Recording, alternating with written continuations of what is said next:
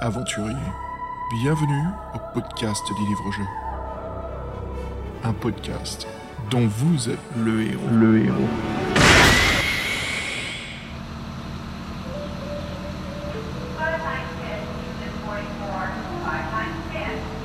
Fred, t'es chaud? Ah donc, je suis chaud les ballons, et toi? Oh, grave, franchement, mec. Allez, grimpe dans le bus, là. On démarre. Et en route.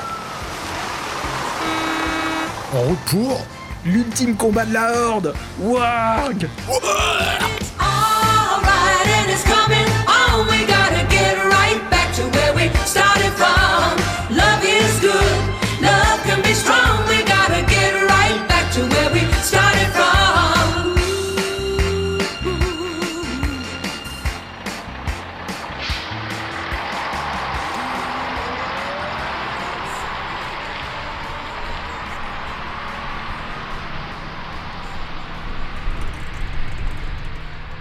Alors Fred, si je te demande de monter à bord de ce bus pour la destination de l'ultime combat de la Horde, c'est parce que on attaque? Et oui, une euh, vieille série, euh, Loup Ardent, Ardent 3, et on est bien content de le reprendre, et sachant que moi j'ai connu cette série en, faisant le 2. Les Cryptes de la Terreur, un bon souvenir, une de mes premières aventures, et donc là on retrouve, euh, donc qui dit Loup Ardent dit nous Loup Ardent et le vaisseau qu'on est, et franchement ça fait plaisir de se retrouver pour cette aventure, et on a plein de choses à dire, et c'est fait par un auteur très connu, et donc euh, heureux de vous retrouver, surtout dans cette période de confinement, et nous on enchaîne, et ça aussi euh, ça fait bien plaisir.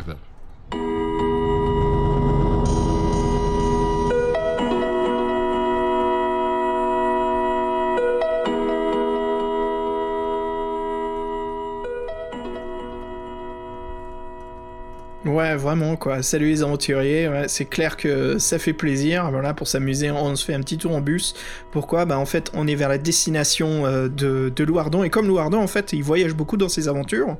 On peut même dire que c'est un peu des. des des, euh, des bon c'est l'équivalent du côté film mais on dit des road movies mais là ça serait des destinations des quêtes en fait on est dans des comment on dit en français Fred? Des euh, croisades? C'est très épique en tout cas, euh, et ça, ça nous fait très plaisir. Euh, moi, c'est, euh, ça fait, là pour une fois, c'est l'Heroic Fantasy, et là j'ai retrouvé les bons côtés de Fantasy. Et il faut dire aussi qu'il y a un truc qui est super dans Loup Ardent, c'est qu'on a une arme particulière qui s'appelle euh, Exterminator, et qui en fait, qui est un peu euh, une, la- une lame buveuse de sang, et qui nous sert beaucoup, et qu'on se sent un peu invincible avec cette, cette épée, quoi. Et puis Fred aussi, euh, Louardon, ça devient un sorcier très très puissant. Il a énormément de sorts à sa ceinture et surtout qui sont très très balèzes. hein. Enfin, à sa ceinture plutôt à son parchemin ou son grimoire. Bah, c'est vrai que Loup Ardent, faut savoir, c'est un peu le combo euh, antinomique, c'est un barbare euh, magicien, et plutôt un magicien puissant, parce qu'en fait, ses pouvoirs, euh, moi en fait, c'est un peu comme dans Sorcellerie, je sais pas pour toi, mais du fait qu'il soit magicien, dès que je peux, j'utilise les pouvoirs, et c'est vrai que ça, simplifie grandement les aventures, sachant que, pour ceux qui connaissent Loup Ardent, le système de combat est quand même assez rébarbatif et lent, donc euh, quand vous pouvez un peu écourter tout ça, c'est toujours bienvenu. Et ouais, donc c'est un personnage euh, atypique, attachant, et euh, le fait qu'il soit magicien, ça enrichit l'aventure, donc que des bons ingrédients pour l'instant. Quand tu me dis Louardon, il y a deux choses qui me viennent en tête. Un, voyage épique pour dé- détrôner et anéantir le mal. Deux, de l'aspirine, Fred. Parce que là, les règles. Oh là là là là Quand je me suis remis là, il y a des années, le truc c'est que tu vois, on décale tellement quand on fait des louardons qu'à chaque fois je suis obligé de relire les règles et je me rends compte à chaque fois que je dois aller à la pharmacie et choper de l'aspirine parce qu'il y en a plus. Et c'est souvent à cause du louardon que je consomme tout quoi. Enfin, disons que c'est- il y a un niveau de difficulté euh, bien plus ampli euh, comparé aux règles par exemple d'un défi fantastique. Moi, c'est rien à voir, moi, c'est pas sur les règles que je m'étais fait des bons résumés, mais par contre, c'est sur mon équipement. Alors là, des fois, j'avais des objets, je sais plus comment ils s'utilisaient, qu'est-ce qu'ils faisaient exactement. Et là, c'est vrai que c'est un peu plus euh, difficile. Même mon épée exterminator, j'avais un doute au début comment elle fonctionnait, mais euh, ça m'est revenu très vite. Et euh, ouais, ouais, donc Louardon, mais c'est vrai qu'après, euh, ce système de jeu sort un peu de nulle part, parce que moi, j'en- on en a déjà parlé, mais c'est un peu se compliquer la vie pour rien. Et en fin de ça. compte, il fait très jeu de rôle, mais aucun, des avantages du jeu de rôle, donc bon, ça reste plus une contrainte qu'un plaisir. Mais bon, on va reparler un peu plus tard. Euh, Qu'est-ce qu'on aime bien faire en début d'épisode sinon? Bah écoute, euh, si on discute un petit peu du planning, comme t'as dit, confinement, et puis là je crois qu'à Zoa, j'espère que les auditeurs, nos aventuriers le savent, on est à fond en train de produire plein plein d'émissions, donc euh, qu'est-ce qu'on a au planning, Fred, de prévu? Bah du Piranha. Enfin, on va discuter de ce fameux magazine qui était un peu de tout, hein, mais surtout qui se basait sur les livres dont vous êtes le héros. Ce qui est bien de Piranha, c'est que c'est contemporain aux premières éditions du le héros, c'est sorti en même temps, et donc c'est très, c'est une capsule temporelle, et je pense que quand vous en- on va vous en parler, ça va vous faire éveiller des échos euh, aux plus anciens, et ceux qui connaissent pas, euh, comme moi je connaissais pas, c'était, c'est vrai que c'était très, euh, c'était très élitiste. Euh, Piranha, tout le monde l'a pas eu dans les mains, et donc vous découvrez ce magazine qui est complètement atypique et qui, qui est devenu un peu légendaire et culte, on peut dire maintenant. Ouais, complètement d'accord, très culte. hein. C'est euh, quand on va parler de Piranha, c'est sûr que ça va nous replonger à fond dans la nostalgie.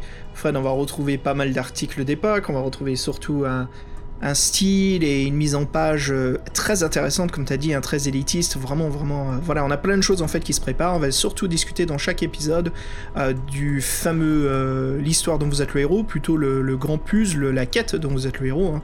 Voilà, on vous réserve tout ça. On a pas mal de numéros prévus. On va aussi organiser ça en mini-série. Donc ça ne suivra pas la continuité de nos épisodes. hein.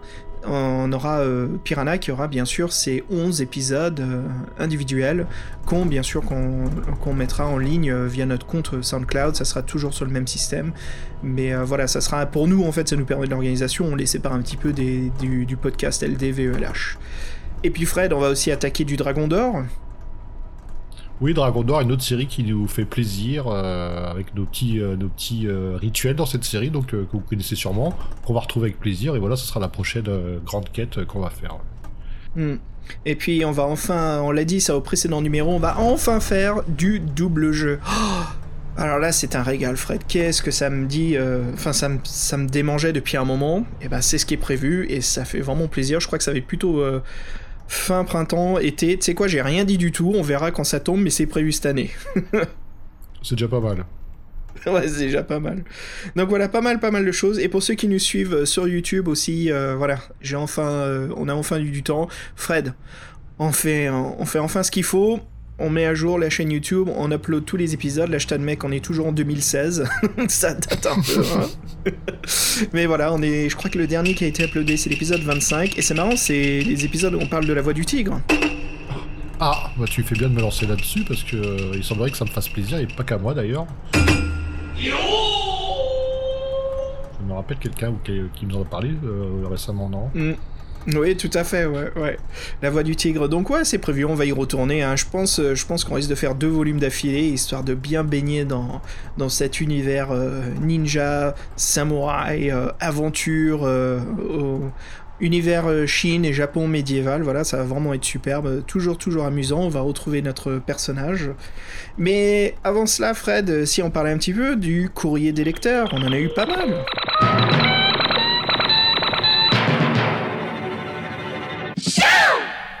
Oui, alors c'est vrai qu'on a une, on a une pléthore de courriers. Merci encore à vous, les, les auditeurs, c'est vraiment cool. Donc moi, comme j'ai parlé de la tigre, j'ai parlé d'abord d'Aurélien, aka euh, Metal Slugger.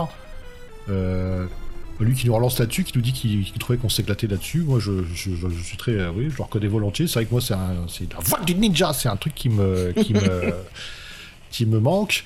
Et donc, il, a bien, des- il comme vous, comme nombreux, on est pas mal de retours sur HeroQuest. C'est vraiment sympa. C'est vrai que c'est un truc euh, pop culture qui était, euh, est assez prégnant, qui est assez connu chez, ceux qui- partagent notre passion. Et donc, il nous a fait une petite réflexion euh, sur, sur tous les, on avait fait tout, on avait énuméré tous les HeroQuest like.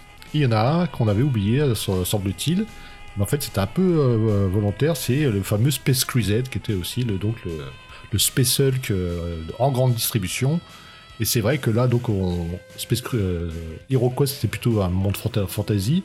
Et donc, nous, on est comme des fans de science-fiction et euh, de tout ce qui se rattache à la science-fiction. C'est vrai qu'aussi Space Crusade et Space Hulk ont été des, grands terrains de jeu, euh, même plus qu'HeroQuest, j'ai envie de dire, parce que c'est des jeux qu'on a gardés plus longtemps. Alors, c'est vrai qu'on pense même qu'il y aura une mission totalement qui sera consacrée à cet univers-là. Donc, t'inquiète, Aurélien.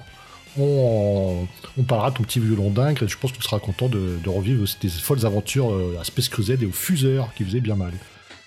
Ah, je sais que toi, t'as énormément d'expérience avec Space Crusade, Fred. Ah bah nous, euh, on n'a pas arrêté d'y jouer euh, avec toutes les extensions. euh, on, a, on a joué à Space Hulk aussi, donc ouais, tout ça c'était lié. On faisait même des, des- des mélanges entre les trucs, on faisait nos propres scénars. Donc ouais, c'était. Je crois qu'en fait j'ai joué un été entier tous les tous les jours à, à Space Hulk ou à, ou à Space Crusade quoi. Donc c'était ouais, c'était c'était énorme quoi. Ah, Space Hulk à l'époque, ouais, c'était génial, quoi. J'ai jamais joué à la nouvelle édition qui est sortie il y a quoi Il y a 4-5 ans, quelque chose comme ça Peut-être un peu plus Moi, je pourrais pas dire parce que de toute façon, Games Workshop ils sortent à des rythmes tellement infernaux que. Bah justement, c'était ça, Space, euh, Space Hulk, c'était un truc qu'ils ont pas trop sorti. Je crois qu'il y a eu très peu d'éditions comparé aux autres jeux qui marchent très bien. Mais euh, la dernière édition qui est sortie, c'était un grand, grand truc très, très important parce qu'ils ont tout mis à jour par rapport au, au nouveau chapitre, au nouveau Terminator, euh, au nouveau pouvoir. En fait, ils ont un peu modernisé à ce qu'étaient les règles de Warhammer 40 000. Euh, mais euh, ouais, moi je me souviens l'ancienne édition. Bref, ça on va en causer quoi, parce que c'était un vrai plaisir de retrouver cette partie de notre enfance. Donc ouais, Space Crusade est prévu au programme quoi. Donc merci beaucoup Aurélien, euh, merci Metal Slugger, ça fait vraiment plaisir d'avoir lu ton email. Et on a aussi un message de Simon L qui, euh, est vraiment heureux qu'on lui ait fait découvrir euh, l'histoire de Captive à travers nos, deux podcasts, et le deuxième qui était sur les interviews des créateurs. Euh, franchement, c'était notre plaisir. hein. Et puis, Simon aussi nous dit qu'on s'est bien éclaté sur la série de SF, surtout celui qu'on n'a pas aimé du tout, Fred. Oui, le dernier qu'on a fait, moi je me souviens plus de son nom, c'était moi, il nous a marqué. C'est Le le, justicier, mercenaire, euh. oui, euh, le justicier de l'univers, c'est ça, non? Ah oui, oui, le justicier de l'univers, oui. C'est- Non, le mercenaire espacier, ça, va, ça, ouais. Euh, on continue, justicier C'est dans, le- c'est dans le même genre de, de bousin, hein, on est d'accord. Ah, je- putain, mais quelle aventure, je te jure, celui-là. Et euh, Simon aussi qui nous a dit qu'il a bien aimé notre passage euh, québécois. Euh, donc merci beaucoup, Simon, franchement, ça fait plaisir. Et qui nous parle en fait dans son email des traductions québécoises. Il nous parlait justement de Matrix et d'un film que j'aime beaucoup et je voulais lui dire à l'antenne, surtout Simon, j'adore Slapshot. Le film de hockey avec Paul Newman. Donc il se retrouve dans une équipe de hockey qui craint les chefs. Et euh, voilà, ça devient le nouveau patron, le nouveau manager, et donc il essaye de faire une équipe gagnante, mais c'est toute une histoire. hein. Ça se passe pas aussi facilement que ça, Euh, mais c'est- vraiment chouette. Euh, Il y a bien de l'humour dedans, a, comment dire, c'est l'humour des années 70, cinéma américain, il se passe pas mal de... Il y a pas mal de jeux de mots, de scènes assez marrantes, donc euh, Oglethorpe, Fred, si tu te souviens du... Tu l'as vu ce film? Oh non, non, mais je pense que c'est trop américain, ça- Je pense même pas qu'il a été distribué en France. Hein. Un Euh, film sur au le Québec, je que ça sérieux, dû- quoi. T'es sérieux Attends, quoi. au film au Québec, ça a dû bien marcher. Hein. Ah oui, au Québec. Mais un truc qui sera un vrai défi là, c'est qu'il nous a parlé d'un justement des versions internationales qui sont plus, euh, en fait, qui, des fois qui sont directement des versions canadiennes, donc avec euh, du québécois, quoi, avec, euh, comme les Québécois parlent, c'est très rare, mais ça existe. Ouais. Il nous a retranscrit un dialogue d'un film, et franchement, ce sera un vrai défi de qu'on se le fasse tous les deux, mais je pense qu'on on n'a pas l'accent et on comprend pas vraiment ce qu'il raconte, mais franchement, ça m'a fait ça, ça fait hurler de rire et ça, ça a l'air captivant. Donc j'aimerais bien qu'il nous donne la traduction exacte, euh, s'il nous entend, Simon. Ça serait, ça serait sympa. Franchement, j'ai, non plus, j'ai pas d'accent québécois, j'arriverai pas à l'imiter, même si je, j'essaye, ça serait euh, naze, quoi. Tiens, Fred, tu veux essayer vite fait, là? Simon, c'est pour toi. On va voir ce qu'on peut faire. Ça va pas être Oh, facile. euh, mais- mais je, suis beaucoup plus confortable de parler de, de Slapshot que, que de faire un accent québécois, quoi. Fuck. Allez Donne-moi un coup de l'orangeade, tout sauf dans ces droits de bière Oh putain de merde. T'es où, là? Moi, t'es pété la gueule, Ah mon oui, oui, oui. M'a pété la gueule, mon tabernacle. Ah, j'y arrive pas. Qu'est-ce qui a échangé contre les frics, là? Jack Strap, plein de Slapjack merde. plein de merde. Jackstrap.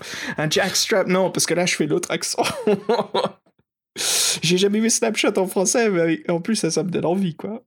Bon, c'est un peu, c'est un peu difficile, mais c'est rigolo. M'a pété la gueule, mon tabernacle. Qu'est-ce qui a changé contre et- ces frics-là? Jack Strap, plein de merde.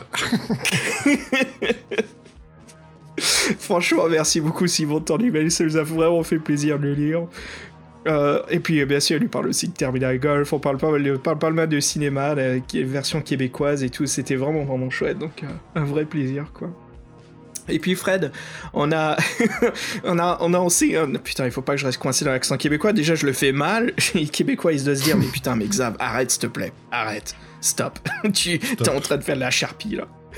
donc on a aussi euh, un email, euh, donc un dernier email en fait qu'on euh, a reçu de Emmanuel V qui nous partage en fait et ça m'a vraiment fait plaisir. Donc merci Emmanuel de, de ton email qui nous parle en fait de son histoire, sa passion, son amour et son expérience avec HeroQuest qui est vraiment assez impressionnant. Donc je me suis dit tiens un script de HeroQuest. Emmanuel vraiment merci beaucoup. Ça fait plaisir parce que lire des emails comme ça Fred ça nous replonge en fait. Dans, nos souvenirs de quêtes en fait de jouer à HeroQuest et il nous parle aussi euh, des quêtes de l'extension de Karakvan qui sont euh, euh, une difficulté, je cite, complètement pété, il a absolument raison, quoi. Je me disais, mais oui, mais c'est vrai, ça, je me souviens que, que nous, au bout d'un moment, on en avait ras le cul, et il est arrivé qu'il y avait des rage quits, hein, et les mecs, ils, ils- quand les dés, ils montraient pas ce qu'il fallait, euh, il y a un barbare qui volait de la table, quoi. Donc ouais, ça, ça fait vraiment plaisir, quoi. Euh, Fred, tu as des expériences comme ça, toi, de, de HeroQuest? Bah non, parce que souvent, euh, il y avait un mec qui l'avait acheté, donc c'était son jeu, tu, que, bon, tu pouvais pas t'acharner et détruire son, son décor, tu vois, le mec, il- en plus il te recevait chez lui, donc euh, non, tu te tenais bien, puis bon, non, moi je- moi, j'étais je- moi, j'étais bon joueur, hein, de toute façon, euh, pas- c'était Mm. pas un problème. hein. Plutôt aux jeux vidéo, moi je trouve que ça arrive, ce genre de, de bêtises, euh, les manettes qui volent et tout, là. Ah, les jeux de plateau, je t'adbec des fois. Bon, si c'est pas une bière qui tombe par accident sur, un, sur les, les champions de l'œil noir, hein Ah bah ça, c'est c'était ça, savoir combien, combien tomberait sur le plateau, plutôt que savoir... euh, Ah, euh, J'ai hâte qu'on se fasse notre champion de l'œil noir, notre Dark World. Euh, ok, bah ouais, ça fait plaisir voilà, pour le courrier des lecteurs. Merci, euh, merci à tous ceux qui nous écrivent, ça fait vraiment, vraiment plaisir. Et encore une fois, je voulais dire, Fred, euh, j'aimerais. Et je voulais aussi proposer quelque chose, c'est que voilà, si vous voulez nous laisser des, messages audio, n'hésitez pas, hein, vous pouvez vous enregistrer avec votre portable, et puis nous envoyer le fichier, et puis euh, ça nous fera un plaisir de vous écouter, et surtout de partager voilà, vos expériences, votre histoire avec les jeux euh, des podcasts précédents auxquels on a discuté, ou euh, peut-être des prochains. Sur notre site web, en fait, on annonce à l'avance de quoi on va discuter. Donc les auditeurs, voilà, si vous voulez nous écrire, nous avons deux adresses. d'email, trois façons de nous joindre. Un, vous pouvez nous joindre via le Twitter. Donc euh, pour tout ce qui est euh, com, hein, c'est to-seti.org, voilà, c'est notre site web. Et puis après, euh, on a bureau at to-seti.org. Et la troisième façon de nous joindre, en fait, c'est via le, site web. Voilà, on a une colonne tout en bas de la page du podcast où vous pouvez juste mettre votre nom, votre email, et puis euh, voilà, n'hésitez pas à nous écrire. Ça nous fait plaisir. Et puis voilà, ça serait cool de- d'entendre vos expériences, quoi, vous, les, aventuriers.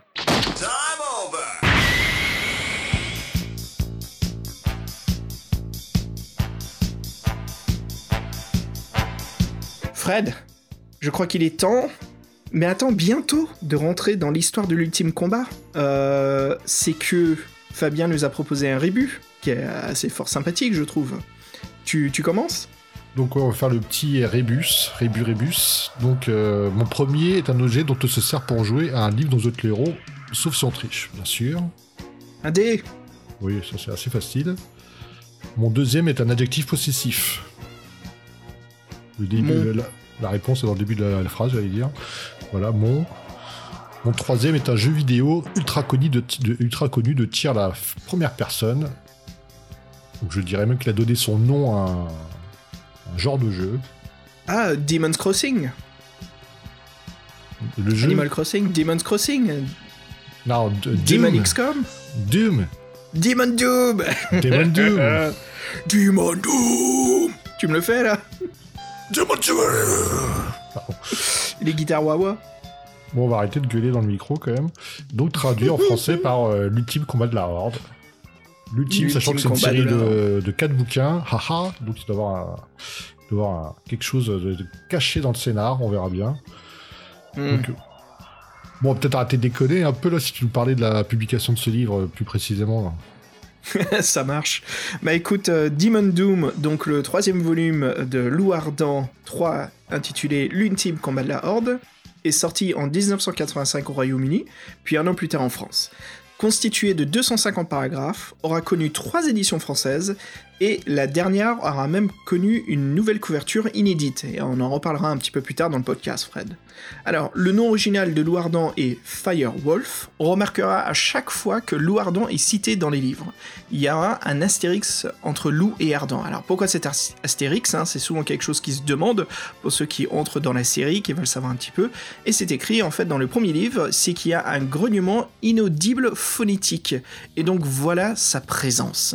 Et en sachant bien sûr que dans certaines éditions étrangères, ben, comme la danoise, l'italienne et des autres, n'ont pas repris l'Astérix. Et c'est donc Herbie Brennan qui a ajouté en fait euh, une petite remarque euh, pourquoi en fait Lou Ardent avait cet Astérix, c'est histoire de, de- de nous dire en fait comment ça se prononce avec beaucoup d'ampleur et de héroïsme, on va dire Fred, non? C'est pour- plutôt un, un grognement guttural qu'à la base c'est un barbare. Moi, je pense plutôt que c'est ça. Mais les barbares sont taillés pour l'héroïsme, donc oui, c'est tout est- tout est- Firewolf tout est clair. Tout est clair, ouais. Et ben justement, en parlant de clarté, on a des très belles couleurs hein, pour cette couverture du livre. Si tu nous parles un petit peu de l'illustrateur de la première édition de Louardan pour, euh, pour ce troisième volume. Alors moi, ce que j'aime bien déjà dans la couverture, c'est euh, qu'il y a du bleu un peu violet, violet avec de la brume violette. J'aime beaucoup euh, les couleurs, sont pas. Les Louardans, c'est souvent des couleurs froides, mais là, justement, il y a les montagnes au loin, des pics enneigés, et là, c'est cette espèce de, structure rocheuse bleutée à moitié mauve. Et C'est euh, comme si on avait une scène à l'intérieur d'une caverne et on est à l'extrémité de la caverne et on voit l'ouverture qui démontre, enfin qui, qui nous montre en fait euh, des montagnes en arrière-plan, quoi, comme si on était dans un, dans un lair ou une grotte. Oui, en plus, il y a le lac qui est un peu camouflé là, par la cartouche euh, d'en bas, là, avec le symbole ardent.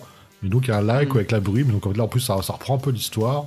Il y a un dragon lové autour d'un une espèce de, man, euh, de mage asiatique, on dirait. Bon, là, ça- c'est un peu moins dire un peu plus euh, what the fuck. Mais bon, euh, nous, notre protagoniste, Dodo, euh, dans une belle armure avec un bouclier, ça aussi, c'est pareil. T'as un bouclier, toi, dans l'aventure, Xav? Non, non, il n'y a pas de grosse armure, il n'y a pas de bouclier. Pas de euh, bouclier, Les seuls trucs ici, c'est le décor et surtout le, le mage ou la statue du mage qui tient en fait une sphère dorée qui est importante dans l'histoire. hein. Oui, qui est euh, l'objet à trouver. Et c'est vrai que ça fait marrant de comparer donc avec la cartouche de Louardan, donc euh, que vous connaissez, où Louardan tient son épée à l'horizontale, la main nue là. Donc euh, le beau barbare chevelu, le Conan. Et donc c'est vrai que là on a un mec de on dirait plutôt euh, un, en fait un exosquelette en, euh, d'insectes segmentés, quoi. C'est un peu chelou. Mais bon après, on dirait de la chitine quoi, de, Ouais, d'insectes, ouais. ouais. Ouais. Après, ça donne un bon style. Il y a- tout ça, c'est un peu avec des traits asiatiques, le mage, tout ça. Donc, une, une chouette couverture. hein. Moi, je, je trouve que c'est peut-être même la meilleure pour l'instant de la série. Euh, qu'est-ce que t'en penses On peut dire. euh, J'aime beaucoup cette, euh, j'aime beaucoup en fait les quatre premières éditions. Les couvertures des quatre sont vraiment chouettes. Elles ont toutes un, thème en commun, bien sûr. C'est des couleurs désaturées, bleu, violet, avec toujours une réflexion sur un paysage enneigé. Donc on sent bien qu'on est dans les montagnes. Il y a ce côté, j'ai envie de dire sacré, parce qu'on est très proche du ciel, vu que tout est froid et gelé. Donc il y a pas mal de sémiologie. Après, c'est vrai qu'il y a beaucoup de fautes. hein. Là, il y a un dragon. Moi, je sais pas pour toi, Fred, j'ai pas rencontré de dragon. Et puis la chitine, euh, l'armure et tout de Louardan, non plus quoi. Ah, sauf si la chitine devrait être dorée, Fred. Pourquoi Dragon d'Or? Non Le li- le lien est fait. Et non, les chevaliers d'or. Enfin, les chevaliers à l'armure dorée. mais, si, si on mais, mais moi, j'ai rencontré un dragon. euh. Ah, c'est pas vrai. Non, Si, pas du tout, moi. Mais pas du... Pas du tout. Oh, et bah, bah, je crois qu'on va avoir pas mal de choses à raconter tout à l'heure. hein. Oui, bah, tu vois, ça m'étonne parce que c'est un endroit où je suis pratiquement sûr qu'on soit passés tous les deux. Donc, euh, bah, on, va, on va comparer. Bon, déjà, on va Ah parler, ouais, euh, on va, on parler illustrateur, celui qui a fait cette belle couverture. Donc, euh, Bah, parle-nous justement de Stephen Bradbury. Oui, et donc encore un Stephen euh, dans le podcast, et il s'enchaîne en ce moment. Donc encore une fois, c'est un illustrateur anglais, né à Manchester en 1954. Lui, il a fait, des études dans le design euh, et, le textile, donc euh, ce n'est pas la voie royale pour être illustrateur. Donc il a travaillé dans ce domaine-là, mais il dessinait à... Il a fait ses, pre- ses premières illustrations à 28 ans pour la couverture, d'un roman. Et en fin de compte, il a eu un- une révélation, un coup de cœur. Il a arrêté de travailler dans, le textile et il s'est euh, il s'est mis à se consacrer à sa nouvelle passion. Et donc, il faut savoir qu'il a fait maintenant plus de 3 illustrations, plus de 300 couvertures de livres, donc c'est assez énorme. Et donc, il était, surtout spécialisé dans l'heroic fantasy. Et lui, pour se démarquer un peu de ce qu'il faisait de ses confrères, il faisait des dessins très colorés. Ah, euh, c'est vrai bon, pour avoir des univers sombres, lui, il avait tout misé sur la couleur. Et donc, il a, même fait une encyclopédie en 1990 où il explique son travail, The Encyclopedia of Fantasy Art Techniques, qui est joliment illustré par ses dessins. Et là, c'est vrai que c'est très coloré. On retrouve les mêmes couleurs un peu qu'on sur les pochettes de, de Ardent. Il faut dire qu'à l'apogée de sa carrière, il a arrêté d'être illustrateur pour ses, euh, pour ses deux activités qu'il adore. Et donc maintenant, euh, il préfère faire de la photographie et de la peinture. Il expose euh, à ce jour régulièrement dans ses nouvelles créations dans des, dans des, galeries. Et là, encore une fois, c'est très coloré. Et donc, il faut savoir pour le projet qui nous intéresse, l'ultime combat de la Horde, Stephen avait 31 ans. Et c'est vrai que euh, on voit ces autres travaux là. Moi, je trouve encore une fois que je comprends pas pourquoi ils abandonnent tous euh, les éditions euh, jeunesse parce que je trouve que leur boulot pour les éditions jeunesse c'est le plus, c'est le plus, le plus abouti. Là, on a une composition, un montage photo de, de ce qu'il fait maintenant, puis c'est une espèce de paysage avec des personnages, mais je trouve que, euh, qui représentent des tableaux. Là, il y a la, il y a la Vénus de Botticelli, la Joconde, il y a l'homme, l'homme à la pomme. Hurleur? Ouais, ouais, il y a le, il y a le hurleur là. Ah, Donc, le, le- l'homme à la pomme de Magritte. Ouais, de Magritte, ouais. Et c'est vrai que bon, on a aimé sa composition pour le, pour le livre, et c'est vrai qu'elle est mensongère, mais pas totalement, sachant que ça pourrait être une scène qu'on retrouve dans l'histoire. Donc pour une fois, c'est pas le, c'est pas le, la faute totale. Et c'est vrai que moi, je suis content parce que j'ai permis de c'est une version que j'ai pu avoir en papier, ce que tu me l'avais offert en, tu me l'avais offert, et moi j'avais joué en fait à la couverture de la deuxième édition, euh, que tu t'en souviens comment à quoi elle ressemblait?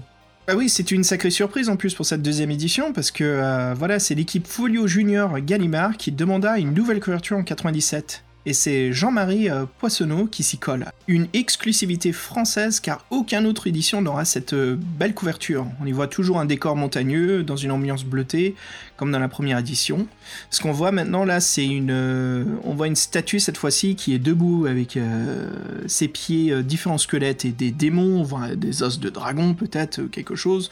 On suppose, hein, vu qu'il y a aussi des cornes sur certains des squelettes. Et, et à côté de lui, il y a donc un, un autre, un, sorte de, comment dire, la faucheuse quoi, un squelette sous sa cape, hein, qui, euh, qui est l'un des trois gardiens de la sphère lumineuse, enfin je dirais qui est le quatrième gardien de la sphère lumineuse qui nous regarde tentant un long bâton.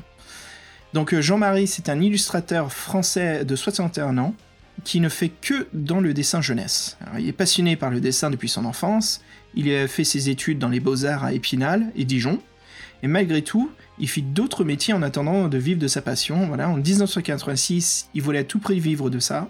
Il envoie aux éditions Casterman un book de ses créations qui l'engagea. Et puis Ga- Gallimard par la suite fera appel à lui également de nombreuses fois pour des commissions.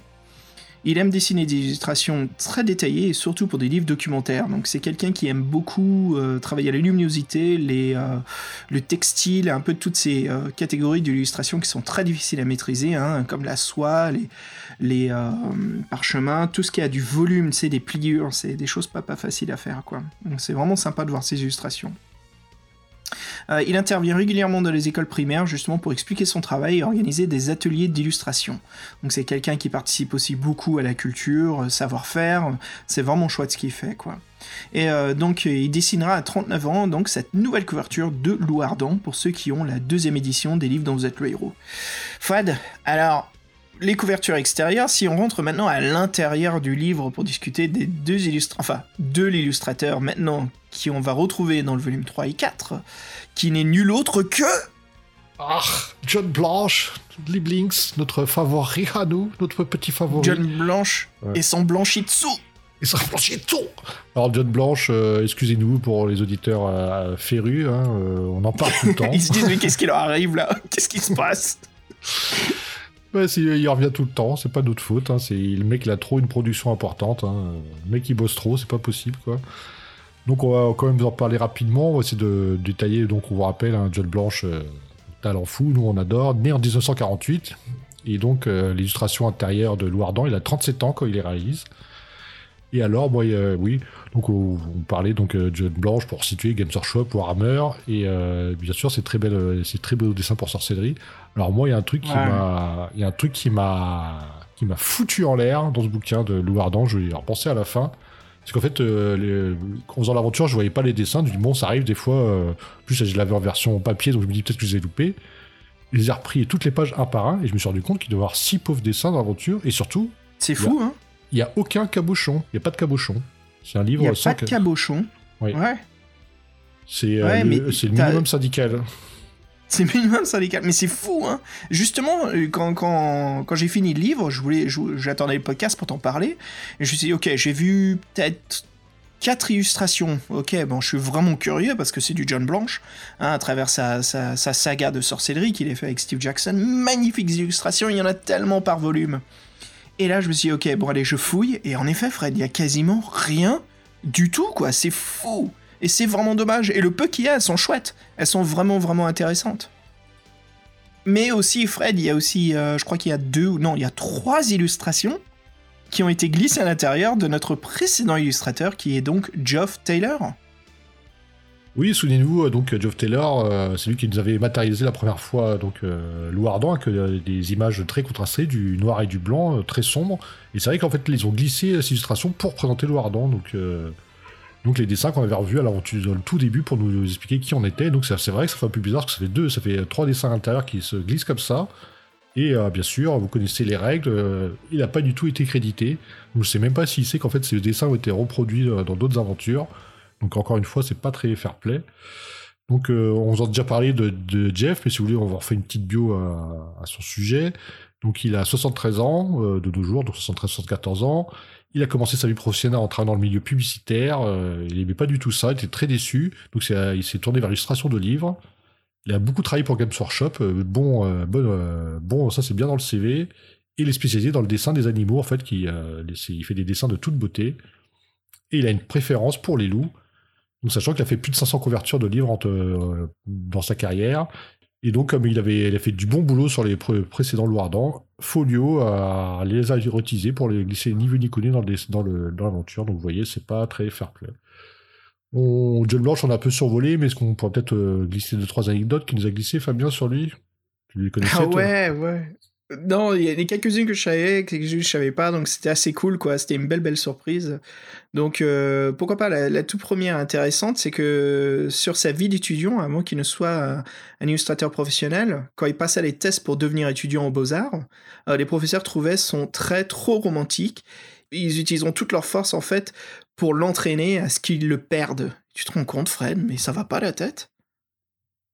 En fait, moi, j'ai ça que je reproche. euh, Moi, enfin, je trouve qu'un vrai artiste, tu le reconnais au premier coup de pinceau presque. C'est- Tu sens qu'il a se trouvé son trait.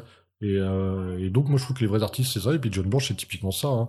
Même si dans, même dans ce- celui-ci, c'est un peu plus euh, compliqué.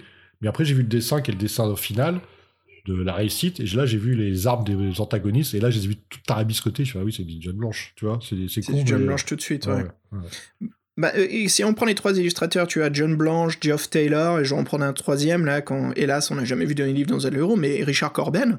Tous les trois, tu reconnais absolument leur style artistique. Euh, Corben, c'est tout le monde qui a été genre euh, écrasé, et puis, euh, tu sais, avec un trait haché, les gens sont très épais, très costauds, il y a cette masse, en fait, corporelle. John Blanche a ce côté Heroic Fantasy où les corps sont constamment en train de bouger. C'est comme à chaque fois dans ses illustrations, les corps étaient con- constamment en action. La pose est toujours très, très, comment dire, très entraînant. Tu vois, il y a quelque chose de très euh, fort en fait, dynamique. Voilà, merci, oui, très dynamique. Et Geoff Taylor, de silhouettes très impressionnantes dans des décors très pittoresques où justement on se demande ce qui se passe. Et quand on se dit ça, on sait très bien ce qu'il ce qu'il y a. En fait, il maîtrise très bien, je trouve, l'art de créer euh, du mystère et euh, un peu ce, ce côté Eldritch hein, dans, dans ses illustrations. On sent bien l'atmosphère pénombre, euh, Heroic Fantasy. Donc, on reconnaît très bien le trait de ces artistes. C'est un très bon point que tu évoques. Et euh, dis-moi dis-moi un peu plus, là. Alors, d'autres anecdotes sur euh, John Blanche Oui, on peut rester un peu aussi dans, quand il était ses études. euh, dans le même genre, on lui a, on lui a dit d'arrêter d'avoir autant d'imagination et de, de- de dessiner des choses folles et fantasques. bon, bref, vous avez compris, des fois, il vaut mieux, pas écouter, ouais, il vaut mieux pas écouter ses professeurs. Mais après, euh, quelque chose peut-être de plus intéressant qui a peut-être aidé, c'est euh, il, a été, il, a, il a été taxidermiste dans un musée. What the fuck? Assi- assistant taxidermiste.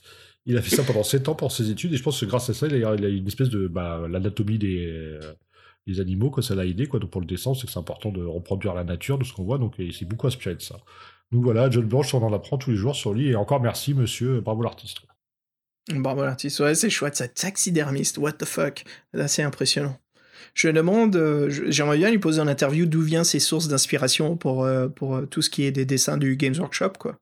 Warhammer et tout ça, tu sais, le côté Eldar, non seulement l'écriture, aussi des, des, de, de- des gens qui écrivent les codex, mais aussi l'inspiration visuelle. Bref, bref, bref. Bah Fred, ça nous amène justement à parler des auteurs. Allons-y.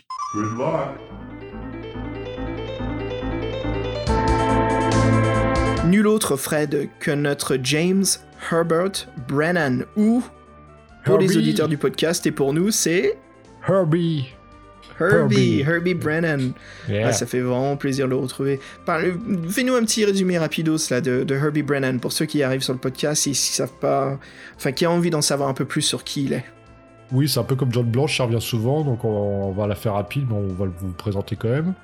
Donc c'est un homme mondialement connu, hein, 8 millions de ventes euh, internationales quand même, c'est pas rien, dans plus de 50 pays. Euh, son plus grand succès, c'est La Quête du Graal, euh, qui est très connu, donc il y a eu un pan des livres de Toro qui, leur sont consacrés.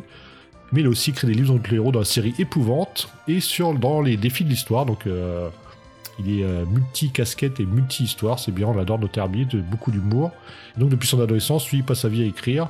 Et quand il n'écrit pas, il fait de multiples conférences sur la réincarnation ou le développement spirituel, parce que c'est quelqu'un qui, est, euh, qui, a une vraie, euh, a une vraie spiritualité, qui, glisse ça dans ses, œuvres depuis très longtemps. Donc, il a à peu près 79-80 ans de nos jours. Il avait 45 ans quand il a écrit ce volume de Lou Ardent. Donc 45 ans, c'est assez mature quand même pour, des écrivains de, pour ce genre. Donc c'est déjà une ouverture d'esprit, je trouve. Et Mhm. euh, il dit que oui, euh, beaucoup de ses- romans jeunesse se passent dans, le monde des rues fantasy.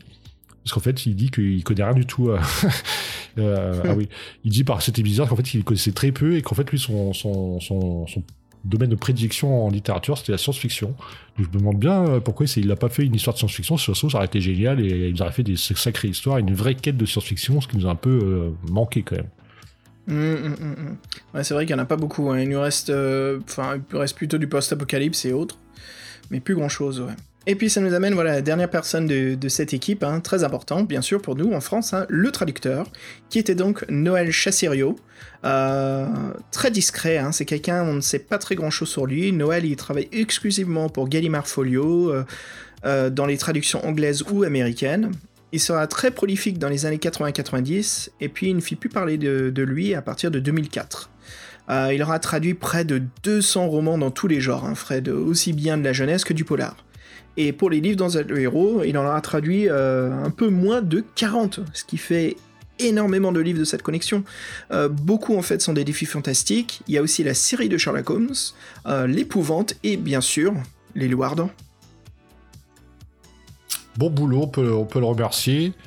Euh, déjà, on voit, c'est c'est riche ou ardent. Il y a beaucoup de gens qui sont intervenus. euh, une aventure épique et euh, c'est peut-être le moment de respirer deux secondes. En plus, on arrive, Ouais. on arrive à un arrêt de bus là. non ouais. Ouais, tiens, vas-y, vas-y, tire sur le frein là. Allez, on va faire une petite pause métal. Écoute, franchement, que de mieux de résumer un petit peu cette première partie du podcast. Euh, discussion du Canada et euh, l'univers de Lou Ardent. Je vois deux choses. Je vois du euh, Lou Ardent, je pense tout de suite au métal, hein, heavy metal, au power rock. Pourquoi pas du Canadian metal? Qu'est-ce que t'en dis, Fred? Oh bah ça, ça serait top.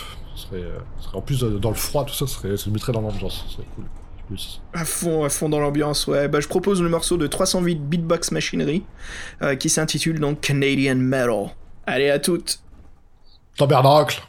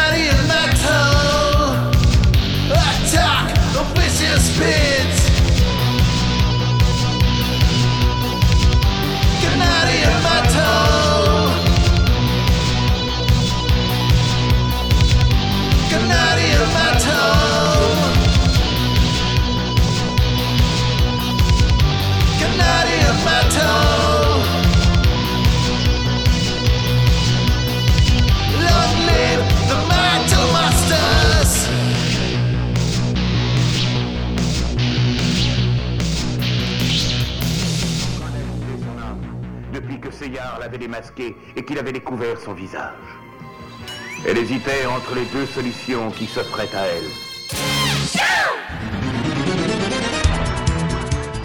Fred, t'es prêt? Je vais lancer un dé de 10. Donne-moi un numéro. 7. 3. Oh, x8, ça fait pas beaucoup. hein. What the fuck? Bah oui, parce que. euh, Les règles? Non, c'est pre- c'est presque ça, c'est pas des dés de 10. C'est des dés de 10. C'est un dé 6 normalement. Attends, tu veux essayer c'est Vas-y. deux- Deux dés de 6. 2 dés de 6, c'est parti. Vas-y, tu me dis quand, je roule pour toi. Yes Oh bâtard Un 6 et un 2. 8. 8. 8 x 8, euh, 64. Ça, bah, c'est pas mal. Ouais, si tu veux, ouais, je suis nul en maths, moi, laisse tomber. Quand je joue au loup ardent, je joue avec une calculatrice. Hein. Oui, moi aussi, mais bon, 8 x 8, c'est facile. Ouais, donc 64, c'est pas mal. C'est pas mal, c'est pas mal. Bah voilà, en fait, ça nous amène à parler des règles. Alors, déjà, du, du Canadian Metal, c'était bon ou pas, ça? Ah oui, c'était bon, euh, avec le petit accent français, c'était sympa. Ah, C'était génial. Ou accent québécois? Sans doute. Sans doute. Mm. Bah voilà, ça nous amène à parler des règles. Fred, c'est parti, c'est parti, c'est parti. On va mettre un petit jingle parce que là, moi, je me servir mon Doliprane. Je sais que toi, t'es tranquille là-dessus. C'est parti. Ok. Alors, les règles, qu'est-ce qu'il y a? Bah, En gros, il y a des points de chance, de magnétisme, de séduction, de force, de rapidité, d'endurance, de courage, d'habilité. Alors, si avec tout ça, on n'a pas envie de tricher, hein, ça dépend. Euh, moi, ça m'arrive de tricher un tout petit peu, je vais pas le cacher. Fred, je sais que toi, t'es un peu plus strict. Ah, mais euh, là, le Ardent, de toute façon, d'un moment, c'est plus possible. C'est plus laisse tomber quoi. Bref, voilà, qu'est-ce qui se passe? Bah, comme on vient de faire un petit exemple, hein, on prend 2 dés. euh, avec le score obtenu, euh, vous le multipliez par 8 pour chaque caractéristique. Sauf Fred, un seul. Ouais, sauf l'habilité qui est un peu votre expérience, en fin de compte. Et voilà, en fait, euh, c'est le score total de tout ça. Donc ça donne le chiffre euh, de points de vie. Alors les points d'habilité viendront s'ajouter quand on réussit des combats, points de vie qui baisseront au cours du parcours euh, en cas de blessure, de dégâts, de combat, mais euh, qui pourront aussi augmenter suivant les points d'habilité avec, des objets magiques, des événements dans l'histoire, voilà, on, bah, récupère de, l'habilité, classique. Fred, vas-y, je te laisse ouvrir la bête. Bah, c'est vrai que c'est assez jeu de rôle, euh, Ardent, donc vous avez vu toutes ces caractéristiques, donc vous avez vu euh, la somme de ces caractéristiques donne euh, vos points de vie, et donc votre habilité euh, et votre expérience se rajoute à, à vos points de vie pour de, de plus augmenter en niveau, plus vous avez de points de vie, donc ça c'est intéressant. Et donc on va parler un peu plus spécifiquement du, du combat, donc sachant qu'en fait euh, là il y a tout un système de combat euh, dans, dans le premier c'est l'initiative, donc là il faut prendre la rapidité, le courage et la chance, euh, ça vous donne une valeur souvent qui est supérieure à 100, vous jetez, vous jetez 2 dés, donc la somme vous fait euh, votre initiative. Sachant que souvent euh, les personnages ont 250, 300 et vous avez 144 ou 122, franchement les 2 dés de 6 ils changent rien au score total, donc je vois pas pourquoi il y a ces 2 dés qui viennent se rajouter, moi franchement je les compte même plus, bon ça c'est un petit détail. Et ce qui est intéressant dans l'expérience avec euh, le Ardent, c'est qu'en fait euh, votre score de base pour porter une attaque est de 7 ou plus, donc à peu près une chance sur 2, et plus vous avez d'expérience, par tranche de 10 points en fait, vous diminuez ce score, donc quand vous avez euh, 10 points d'expérience, 10 points d'habilité, votre score n'est plus de 7 mais de 6. Alors moi, il y a une grosse question que je me suis posée, c'est est-ce que ça compte aussi pour les ennemis? Parce que les ennemis ont des scores d'habilité, mais des fois, en fait, euh, leur score devient 1. Donc en fait, c'est euh, c'est ingérable, par exemple. C'est pas une question que tu t'es posée, toi? Bon, c'est pinaille, Ouais. comme d'habitude. Non, t'as pas tort. hein. C'est vrai que c'est une question là qui, euh, en effet, il y a, il y a comme un problème. Je me rendais pas compte quoi. Et c'était pareil quand je de, avec l'utilisation des points de sortilège qui me perdait un petit peu des fois de la consommation. Et là, c'est pareil, parce qu'en fait, donc, si on veut compliquer la chose, vous avez plus de 72 en chance, vous avez fait un bon test à vos scores initial, là, vous êtes à un moins 1 direct. Donc ça, c'est encore une petite règle dans la règle, il faut déjà comprendre. Donc là, c'était juste pour les attaques, après, vous avez les dommages. Donc là, attention, c'est un peu tordu. Il faut calculer, en fait, il faut jeter 2 dés de 6, il faut calculer la différence entre votre résultat et le score que vous, que vous devez battre. Et la différence, c'est le nombre de points de vie x 10. Donc, par exemple, le score est de 7, vous avez fait 10, et une différence de 3. Donc 3 x 10 égale 30. Vous avez fait 32 dégâts. À, ceci, vous rajoutez euh, vos modificateurs de dommages que vous avez calculés, qu'on n'a pas parlé, mais en gros, c'est votre force divisée par 8. Et, Et puis après, il y a aussi les armes si on utilise l'exterminateur. et après, il y a le bonus de votre arme. Donc tout ça, ça vous donne un score. Et si euh, alors, après, vous déduisez l'armure éventuelle de votre adversaire, donc ça, ça fait vos dommages. Donc sachant, sachant que après, ouais. Ouais, non, non, pardon. Je vais juste dire, des fois, les, les adversaires aussi, ils utilisent des lames empoisonnées ou ils ont des bonus de puissance. C'est ça en fait, sur les... en fait, il faut bien lire les caractéristiques des armes, que parfois elles ont des règles spécifiques qu'il faut, qui, qui peuvent vous tuer sur l'instant, c'est c'est très important. Donc l'armure a des petits détails, par exemple, si vous pouvez pas, si vous cu- cumulez un, une cuirasse, un bouclier, euh, la valeur est réduite. Moi franchement, cette règle-là m'a fait marrer parce que je rencontre jamais de personne avec de- des armures et même Loardan il en a jamais non plus. Donc ça c'est une règle qui est sortie pour un combat, j'ai l'impression que j'ai toujours pas vu, ou peut-être que je l'ai oublié depuis le temps. Et donc, euh, il est gentil comme euh, Herbie, ce qui nous laisse une petite chance. C'est-à-dire que si on se fait sécher par l'adversaire, c'est-à-dire qu'on a deux points de vie, tombe à zéro, on a droit de jeter 2 dés, deux dés, deux dés qu'on multiplie par 8. Et si ça fait un, autre chance, et ben on recommence le combat depuis le début. Donc Il y a voilà. aussi une règle maison, en fait, c'est si jamais tu reviens à la vie ou tu réussis, euh, il faut gueuler Firewolf de tous tes euh, poumons. Ah, ça, je, sais pas, je pense pas. C'était spécifié dans le bouquin, on sait plus. Ouais, ouais, c'est la Ouais. règle. Il y a même comme exemple Musclor, tu sais, quand il dit que j'ai le pouvoir euh, de du l'épée crâne ancestral. Ouais, du crâne ancestral. Du crâne. Merde, j'ai dit l'épée. Et, et bon, il y a un truc que je trouve très chiant dans le Wardan, c'est qu'il a rajouté une notion d'endurance. En fait, l'endurance, c'est euh, qui est aussi, vous divisez par 8 votre endurance que vous avez calculé, que vous avez eu en, en ajoutant vos dés à la création de personnage. Et en fait, c'est le nombre de, de coups que vous pouvez porter à la suite avant de vous épuiser. Ensuite, il vous faudra deux tours euh, pour récupérer ou vous ne pourrez rien faire.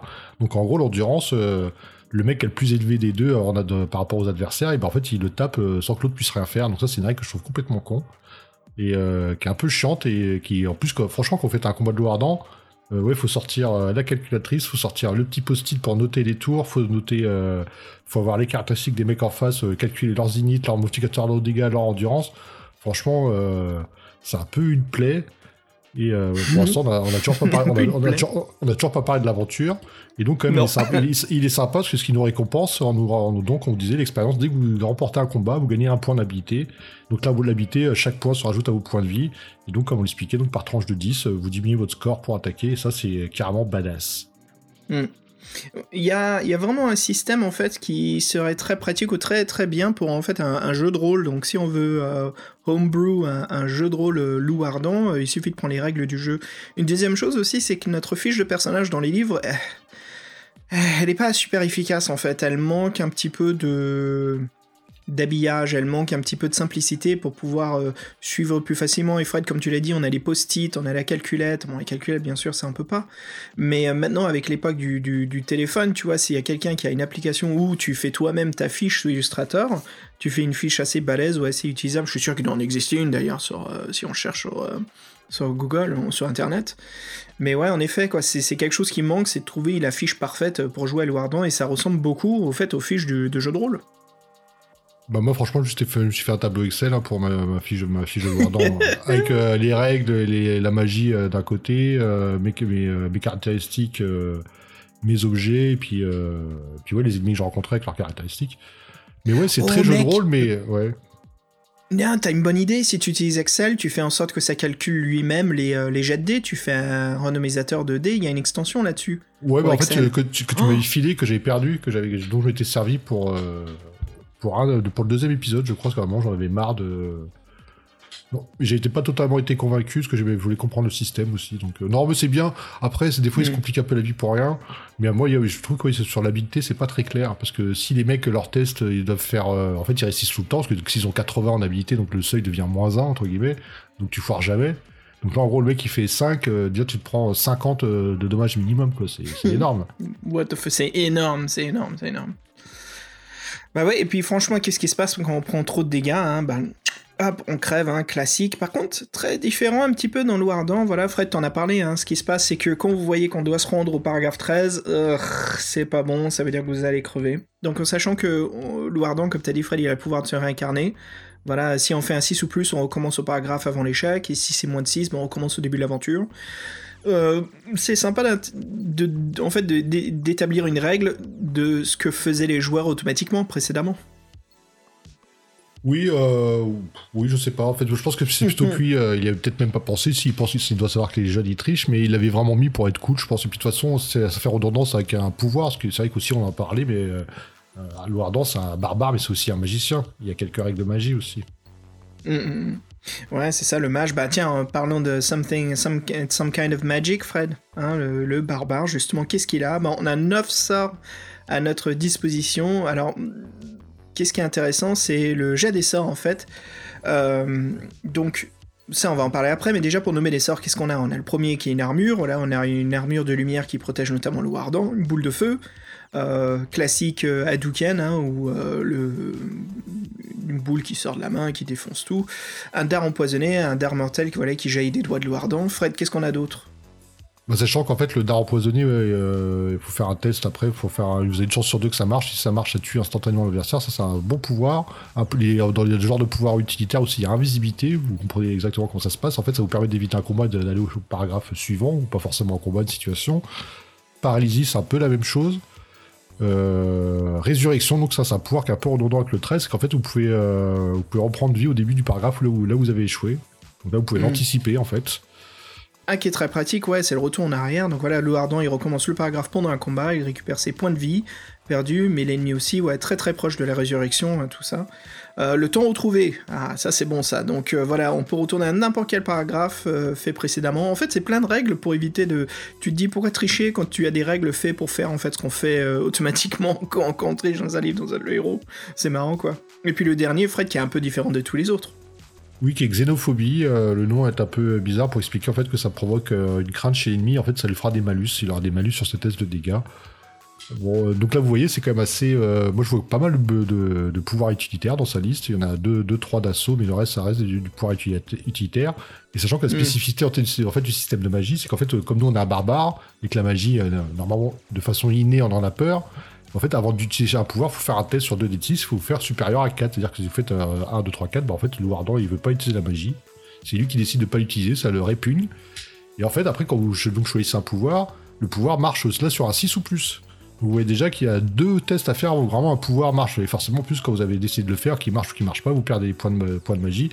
On l'a peut-être pas expliqué, mais vous avez des points de magie aussi, que vous avez. euh, le chiffre un peu dépend de ce que vous avez fait dans les livres précédents, donc ça c'est bien, on n'a pas forcément le même stock de points de magie au départ. Et donc en plus, euh, la subtilité, c'est que euh, si on n'a plus de points de magie, on peut céder des points de vie pour faire les pouvoirs, et ça c'est assez cool. Donc on peut siphonner ses points de vie pour faire un point de magie. Et moi je trouve ça c'est un truc qui sou- souvent servi. Quoi. Mm, c'est vachement pratique, ouais. Et dans le, dans, dans le style, ouais, un petit détail, c'est qu'en fait on gagne un point de, de pouvoir par paragraphe qu'on lit. C'est un, peu Oui. fas- c'est un peu fastidieux à suivre, mais bon, vous savez, en gros, vous avez fait 5 ou 10 paragraphes, vous voyez, bon, j'ai récupéré 10 points de pouvoir, donc voilà. Après, une chose à savoir, c'est que j'ai toujours eu l'impression que dans l'eau euh, déjà pour parler un petit peu de la mise en page, hein, parce que là on va, sauter, on va, on va continuer après en parlant des, précédents épisodes et de synopsis, on va parler de l'aventure. Mais avant ça, Fred, c'est la maquette, la mise en page, je voulais partager avec toi un petit peu euh, nos impressions et je voulais te poser des questions tu me dis ce que t'en penses. Parce que pour moi, quand on lit l'eau euh, ce qui me plaît, c'est des choses qui sont un peu différentes des autres livres-jeux. La première chose, j'ai trois petits détails. La première chose, c'est des fois, à certains moments, quand on nous propose en fait euh, les choix à prendre, donc les, paragraphes à prendre, c'est séparé de la colonne, il y a un, saut de ligne, et en fait c'est en italique, et il y a comme le narrateur en fait qui nous dit ce que dont va faire Louardan, comme, comme si on jouait à Nightmare, tu sais, les chevaliers du labyrinthe. T'entends quelqu'un qui dit Ah, Louar- Louardan est vraiment dans le pétrin. Est-ce qu'il va sortir son épée pour attaquer le monstre Ou est-ce qu'il sait qu'il doit s'enfuir dans l'autre sens? Mais peut-être que Louardan veut utiliser un sortilège. Tu vois, il y a cette écriture en fait à la. Ouais, de ce narrateur omniscient. T'en as pensé quoi, toi? Bah, c'était le grand débat qu'on a vu en faisant l'aventure quand moi j'avais découvert ça. C'est en fait ce qu'on on disait, on est dans une espèce de vaisseau en fait. C'est même pas là, on est livre dont le héros, on incarne le personnage. C'est qu'on est en Louardan, on est un peu avec lui, on l'aide. On l'aide à faire ses choix, mais en fait, Louardan, il existe euh, en dehors de nous, quoi. Ça, c'est un positionnement qui est. ouais. C'est un positionnement qui est un peu, euh, entre guillemets, bizarre pour les autres héros, mais qui fonctionne bien. Et euh, après, ce que le reproche à, ces choix, à, ce, à ce, à ce- à ce genre d'aventure, c'est que c'est vrai que c'est un peu plus romancé, un peu plus scripté. En fin de compte, les interactions, le nombre de, de choix est plus limité. Et souvent, souvent, pour réussir l'aventure, on est obligé de faire une action spécifique, en fait. C'était justement ce système de. ce- ce- ces mécanismes, ça a été justement, je trouve que ça sautait aux yeux dans cette aventure-là. On en reviendra dessus sûrement à la fin. Ouais. Bah, ouais, c'était mon deuxième point, justement, c'est qu'on continue à travers ce troisième volume, on voit bien la séparation. Déjà, de 1, je sais, j'ai l'impression qu'on... Enfin, c'est une impression qu'on a, mais après on découvre qu'on on suit moins de paragraphes, tu sais, on est moins... C'est pas qu'on fait moins de choix, en fait, mais que s'il y en a moins à travers l'aventure qu'on fait, enfin, de mon côté, hein, ce que j'ai vécu, mais euh, c'était pas au négatif. Mais en effet, il y a, moi, j'aime bien ce, ce type de livre dans le héros où les paragraphes, des fois, font deux... Enfin, les paragraphes, les... Les, sec- les sections font 2-3 pages des fois. Oui, bah, c'est souvent des dialogues ou des, ou des situations qui sont vraiment euh, importantes. Et souvent, de toute façon, les situations importantes qui sont un peu charnières, t'as carrément le titre qui est devant le, le paragraphe qui te dit euh, euh, le Val des illusions, la fin des illusions, rencontre avec Le chapitrage, ouais. Ouais. Donc tu sais en fait. C'est chouette, euh, ça. Ouais. Et moi, il y a un truc que j'aime bien, dans, dans- par contre, dans, dans ce qu'il fait Herbie Brennan, c'est quand t'a- t'avances dans, la- dans le livre, même physiquement, en fait, tu sais que plus tu t'arrives à la fin, et plus t'avances. Parce qu'en fait, ces paragraphes, euh, selon ces parties, ils sont plus ou moins Oui. regroupés, plus ou moins au début, au milieu ou à la fin. Et du coup, et même des fois, c'est T'as con, trouvé mais mes trois points, ouais. Ouais, T'as coup, trouvé ouais. Et ça, c'est ça, c'est sympa, ça, c'est sympa parce que du coup, des fois, même, je me suis, je me suis référé au numéro des paragraphes pour savoir si c'était plutôt bien d'aller vers la fin ou ça m'a ramené au milieu ou c'était plutôt pourri, euh, tu vois. Et euh, ça, Ouais, c'est- ça, c'est bien ça, fait, ça. C'est vraiment bien fait, ouais. Le plus tu. Ouais, c'est vraiment au début, hein, tu fais les paragraphes de 1 à 100, milieu de la voiture, euh, milieu de la voiture, n'importe quoi. Voiture, parce que je pense à l'aventure hein, qu'on est en train de faire avec et c'est un sacré voyage. Euh, mais le, ouais, c'est ça, en fait, il regroupe les paragraphes, et j'aime beaucoup. Et des fois, en fait, tu tournes même pas la page, tu te rends pas compte parce que t'es tellement focalisé sur, euh, sur le paragraphe que tu cherches en question que il te dit d'aller au. Tu sais, t'es au 191, et il dit, ah, va au 194, et en fait, c'est sur la page de droite. Mm. T'as même pas besoin de feuilleter, c'est juste là, mais c'est très bien fait. En fait, je trouve que ça, c'est un. C'est un truc depuis que j'ai lu le premier Louardan que je me suis inspiré à mon écriture, pour mon livre dans le héros. C'est quelque chose que j'aime beaucoup, le chapitrage et surtout le, le- le fait de bien distribuer ces paragraphes, comme ça le, le lecteur ne feuille pas toujours, euh, tu sais, constamment de gauche-droite, gauche-droite, toujours en train de, de chercher. Des fois, tu sais que c'est là, il suffit de prendre avec le pouce et t'en prends trois ou quatre, et hop, tu as une chance sur deux de des fois tomber sur le, le bon paragraphe, quoi. Et Fred, dans l'édition anglaise, euh, un truc très cool, c'est que tout en haut, à gauche, comme les, éditions anglaises de Sorcellerie, ou je crois même les Fighting Fantasy, euh, tout en haut à gauche, il y a euh, les deux numéros qui indiquent de tel à tel paragraphe se trouvent sur ces deux pages. Ah, ok, ouais, ça c'est sympa. ouais. Ouais, donc tu peux vraiment prendre ton livre euh, du coin et en fait, tu sais, tu, tu regroupes toutes les pages ensemble comme si c'était un flipbook. Et tu prends ton pouce et en fait, tu peux vite fait chercher les paragraphes auxquels Ouais, tu es ça, j'avoue, oui, c'est c'est pratique dans un livre de. Très très bien fait. Herbie là-dessus, il a su. Enfin, Herbie, la maquette, je sais pas trop qui, qui est derrière tout cela, mais en tout cas, euh, beau boulot, quoi. Très très beau boulot.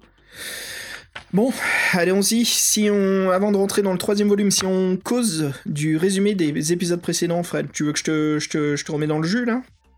Vas-y, bah surtout aux auditeurs, parce que moi je me souviens de ce que j'ai fait à peu près. Ouais. Euh, C'est parti les auditeurs, allez, on se refait un petit euh, résumé des épisodes précédents.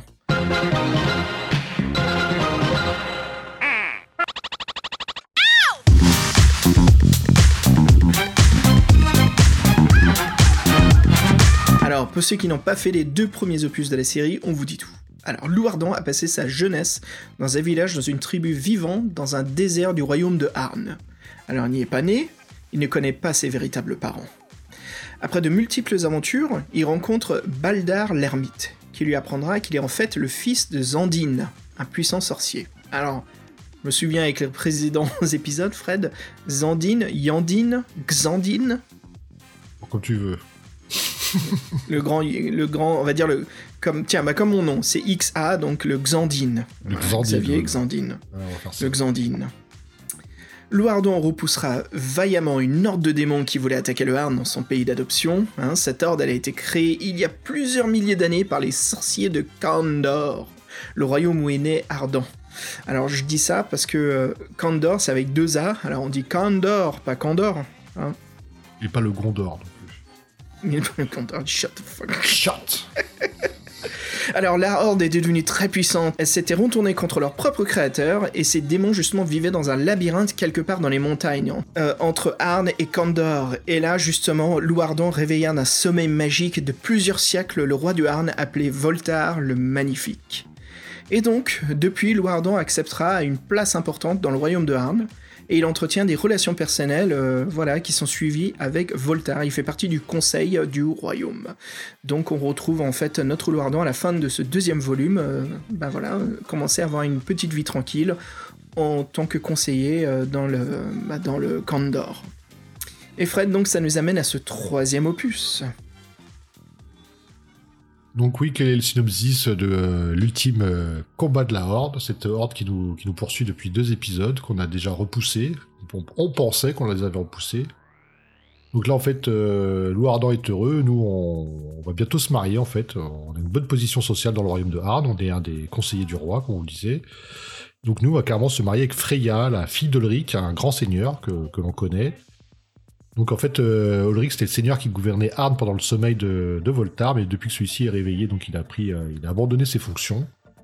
Donc ce qui s'est passé, c'est qu'il y a eu, euh, on commence l'aventure, en fait on se fait attaquer directement par un assassin, c'est le, premier chapitre, on se dit demain on se marie, on quitte notre avis, nos invités, et là dans la rue un coupe-jarret se lance sur nous avec des super caractéristiques. Donc moi j'ai eu de la chance, euh, j'ai réussi à- avec d'art empoisonné, je m'en suis assez ra- rapidement euh, débarrassé, mais c'est vrai qu'il était balèze. Et donc du coup on, l'emmène, euh, euh, le corps chez nous. On comprend pas trop ce qui se passe et en fin de compte, en prenant des conseils, on, nous dit qu'il faut aller voir l'oracle, l'oracle qu'on avait vu il y a 10 ans. Et là du coup, on, elle nous fait une prophétie comme quoi le roi va mourir. Et c'est exactement ce qui se passe. On sort de l'oracle, le roi est mort. Et là, en fait, on, en fouillant un peu dans ses affaires, on se rend compte qu'il avait un grand pouvoir, que grâce à ses pouvoirs de magie, de, grand magicien, il, il maintenait un espèce de champ de force autour du royaume pour pas que l'ordre revienne. Donc l'ordre n'est pas éliminé, t'es juste euh, aux frontières du royaume, et qu'à sa mort, ce, champ disparaît, et que nous, on doit retrouver euh, l'objet du pouvoir qui permet de créer ce champ de force, qui s'appelle euh, l'orbe d'or de Chakran 10. Et donc, euh, on sait pas trop comment le retrouver, et donc là, le but, c'est de se renseigner là-dessus. Et on a quand même quelques infos, surtout qu'en fait, on sait qu'il y a une espèce d'ordre religieux qui, euh, pourrait avoir des infos, et ça, c'est le début de l'histoire. Donc euh, là, c'est vrai qu'on a fait un, rapide résumé de l'aventure, mais on peut détailler un peu plus. Par exemple, oui, donc on parlait de, la, la- tout, un, tout un cheminement qui nous emmène jusqu'à l'oracle. Donc on parlait de cette attaque du coupe-jarret. Euh, et en fait, on se demande donc si le roi n'a pas été tué aussi, lui aussi, par un coupe-jarret, parce qu'en fin de compte, les, les cadavres, euh, les cadavres de notre agresseur et le cadavre du roi, en fait, ont disparu dans une puanteur de euh, bizarre. Oui, moisissure, nauséabonde, ouais. Mm. L'odeur de moisissure, c'est un peu un trait de la horde des démons ou des sympathisants ou peut-être du poison qui est utilisé. C'est quelque chose d'où moi je n'ai pas eu le. Je n'ai pas eu de réponse là-dessus. Fred, t'en as eu toi? Non, mais puis en plus, il y a toute une histoire de, de cicatrices à la base du crâne euh, très détaillée dans, dans le meurtre de Voltaire. Et donc, en fait, ça, euh, on n'aura jamais trop le fin mot de l'histoire. Mais en fait, en fin de compte. Et sur peut- l'assassin aussi. L'assassin l'avait, ouais. Ouais, parce qu'en fait, nous, on, donc on apprend que. En fait, nous, en fait, on l'a- on- l'assassin, on l'a défait, on l'a emmené chez nous. Donc, euh, bon, il est mort, donc on l'a dit à nos hommes de le garder. Donc après, on, on est réveillé, on apprend la. ouais, après, on, en fait, après, on apprend la mort du roi. Nous, on retourne chez nous pour voir le cadavre, et il a disparu aussi. Donc, on sait très. Voilà, donc ça, c'est des petites, des petites intrigues du départ. Et sachant que, donc, après l'attaque de l'assassin, nous, on, a, nous on, on se réveille un matin et on, se fait empoisonner. On sait pas trop si ça vient d'un couteau avec lequel, qu'on s'est, euh, avec lequel on s'est coupé ou si c'est la pomme qu'on vient de manger. Et du coup, on est obligé de, de prendre, euh, de, comme on est en train de mourir de- d'empoisonnement, on prend une, ra- une rapide décision. Et toi, t'as décidé de faire quoi, Xav, par exemple? Non, moi j'ai vécu quelque chose de complètement différent, Fred, hein, pour ça. Euh, moi je me suis réveillé en fait, euh, c'est marrant, il y a une petite description de Clou Ardent qui est à poil, qui se pose pour réfléchir un petit peu de ce qui s'est passé, qui regarde le, cadavre qui est dans le coin, et euh, qui a été servi un, panier de, fruits frais, et je crois qu'une pomme, et en fait il se rend compte que ça l'empoisonne. Donc moi je fais tout de suite le sortilège de retour dans le temps, voilà, ça me ramène au début de la journée quand il se réveille dans son plumard, et euh, il regarde le cadavre d'une très différente façon, et j'évite justement de bouffer les pommes, mais comme quoi il y a eu deux tentatives, euh, deux tentatives en fait d'assassinat sur nous dès le début, quoi. Oui, donc t'es, t'es comme moi, t'es, en fait, t'es obligé d'utiliser le pouvoir euh, retour dans le temps pour revenir en arrière, quoi. C'est en fait qui est la seule solution, sinon tu meurs euh, empoisonné, quoi. Et puis Fred aussi, je voulais parler là, euh, donc on va aller voir justement Selena la Sibylle, mais il y a aussi des belles illustrations de John Blanche là déjà, il y a celle du, voleur là, enfin du, de l'assassin qui, est au-dessus d'un toit, qui est prêt à attaquer Lou Ardent, et après on a une belle illustration, une mise en scène justement de la, la Sibylle avec le trait de, de John Blanche qui, nous, qui lui donne une toute toffe de cheveux assez impressionnante quoi, qui remplit bien le cadrage. Ah oui, c'est, euh, c'est le cousin machin, là. Énorme, le truc. Et ça fait bien mystère, quoi, c'est assez chouette. Et donc, ouais, ce qui se passe, c'est qu'on. on- Alors, il y a plusieurs choix à faire. hein. Moi, ce que j'ai fait, en fait, c'est que je me suis baladé en ville. On nous propose d'aller au conseil discuter de ce qui s'est passé. Moi, je décide plutôt d'enquêter, de savoir ce qui se passe. Et euh, le conseiller du roi, en fait, vient me voir et qui me dit justement qu'il a été euh, assassiné. Et euh, voilà, Louardan, il... tu sens qu'il est. euh, Il est, euh, bah, ça le détruit de l'intérieur. Il est complètement perplexe, muet. il est envahi de, tellement de, confusion, de haine, de, tristesse, qui sait pas comment réagir. Et après, on nous donne des choix. On nous dit, le, le, le conseiller du roi nous dit, bah, viens, il faut qu'on parle de tout ça. Ou est-ce que tu, tu peux justement dire, attends, moi je vais aller enquêter plutôt. Je vais aller au palais et enquêter, voir ce qui se passe. Moi je suis allé enquêter. Et en voyant le cadavre du, roi qui, a déjà été enlevé, je crois quand je suis arrivé, il est plus là. Donc j'ai examiné les lieux. Euh, on voit, si il était là le cadavre, on voit justement les cicatrices, comme on disait plus tôt, qui est au- autour du cou du roi. Et euh, le conseiller justement me donne une boîte, il me dit tiens, c'était les dernières choses euh, qu'il avait en possession, qu'il voulait donner justement à toi. Et c'était une fameuse bague, la bague du roi. Alors justement, Fred, je voulais demander avant d'aller dans la bague, et aussi un, un- un parchemin que nous a laissé le roi, hein, une lettre en fait qui nous est adressée avec la bague. Mais avant d'aller dans tous ces détails, Fred, que- qu'est-ce qui t'est arrivé? Est-ce que t'es allé tout de suite voir le, les conseillers, ou est-ce que t'es allé enquêter sur le- le- le- l'assassinat du roi? Non, euh, je suis pas allé voir conseiller, je me suis rendu auprès du cadavre comme toi, donc j'ai vu les cicatrices. euh, j'ai euh, réussi à trouver la lettre, la bague. Alors, sachant que la bague, en fait, euh, quand vous on cherche à s'en sortir, on perd tous ses points de magie, on perd euh, 15 points de vie, je crois. Et euh, en fait, on peut réessayer une deuxième fois exactement la même chose. Euh, on peut aussi décider, de, selon ses notes, euh, d'enquêter dans le pays et de trouver le gouffre sinueux, ou bien aller voir les autres. Donc moi, je moi, j'ai pas perdu de temps. Donc la bague, je me suis pris deux coups de deux jus deux fois de suite. Je me suis dit, bon, ça doit pas être le moment. Et aussi, ce qu'on apprend, c'est donc qu'il y a un, ordre religieux qui aurait des qui aurait, euh, des informations sur le sur l'orbe qui s'appelle le Gegum. Il y a il y a deux monastères en ville. En fait, c'est un, un, ordre religieux féminin, donc interdit aux hommes. Donc il y a un qui est complètement calfeutré. On peut pas on peut pas s'y rendre. Par contre, il y en a on peut s'y rendre. Par contre, pour y rentrer, c'est autre chose. Et en fait, le compte, euh, à chaque fois qu'on rentre là-bas, elle nous demande de présenter nos mains et il semblerait qu'elle soit pas satisfaite que donc euh, on repart bredouille.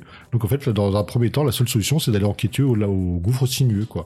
Et sur le chemin, donc en fait, on tombe rapidement sur euh, une attaque de la horde. Je pense que tu, euh, tu, tu vois de quoi je parle aussi, non? Euh, Fred, je vais t'étonner, non, il m'est arrivé quelque chose de complètement différent. Ah oui. T'es prêt? T'es accroché là? Parce que je crois, je crois que tu vas, je crois que tu vas te détester une nouvelle fois. C'est, on va dire, c'est le, le, la- le coup du, du coup de pied magique de Voix du Tigre. Oh non, non, tu peux pas faire ça. Ah non. Je vais, désolé. Alors oui, en au effet, j'écoutais en fait. Je suis désolé, je pensais que t'allais le faire. Donc oui, la bague, une fois, on se prend un coup de jus, ça nous fait perdre 25 points de vie, quelque chose comme ça, non? C'est énorme. Deuxième fois, on se prend encore un coup de jus, mais Fred, jamais 203. Non, Si on ouais, essaye- ouais. Oui, je sais, mais faut, faut même, faut même essayer quatre fois. En fait, c'est quatre fois, mais pour, pour le trouver. mais- Quatre fois. Mais en fait, moi, tu le sais, ça, parce que avant, tu, euh, il t'arrive quelque chose qui te dit, bah, en fait, compte, c'est que là, ça, la seule solution. Parce qu'en fait, pour résumer, ouais, euh, alors moi, je sais pas, j'ai pas eu. Toi, la, la bague, t'as insisté quatre fois, et tu l'as eu tout de suite, alors, c'est ça? Alors moi en fait j'ai insisté, au bout d'un moment j'ai réussi à le mettre sur mon doigt, ce qui recharge, euh, en fait ça nous donne 100 points de vie, quelque chose d'énorme comme ça, euh, et en fait ça nous permet de réflecter un tout petit peu plus sur ce qui se passe, et en rejetant un coup d'œil une deuxième fois en fait sur les notes du roi qui nous dit justement, il nous explique euh, qu'il y a une orbe qui crée en fait, enfin non, il y a une sorte de bouclier que la vie du roi a gardé autour du pays, et s'il meurt en fait le bouclier se dissipe, c'est un, une sorte de bouclier invisible hein, qui protège de la horde. Et la seule chose qui permet de le recharger maintenant, c'est la fameuse orbe dorée. Et donc, euh, il me dit que pour aller chercher cette orbe dorée, il faut donc aller dans le gouffre. Donc voilà, le gouffre sinueux.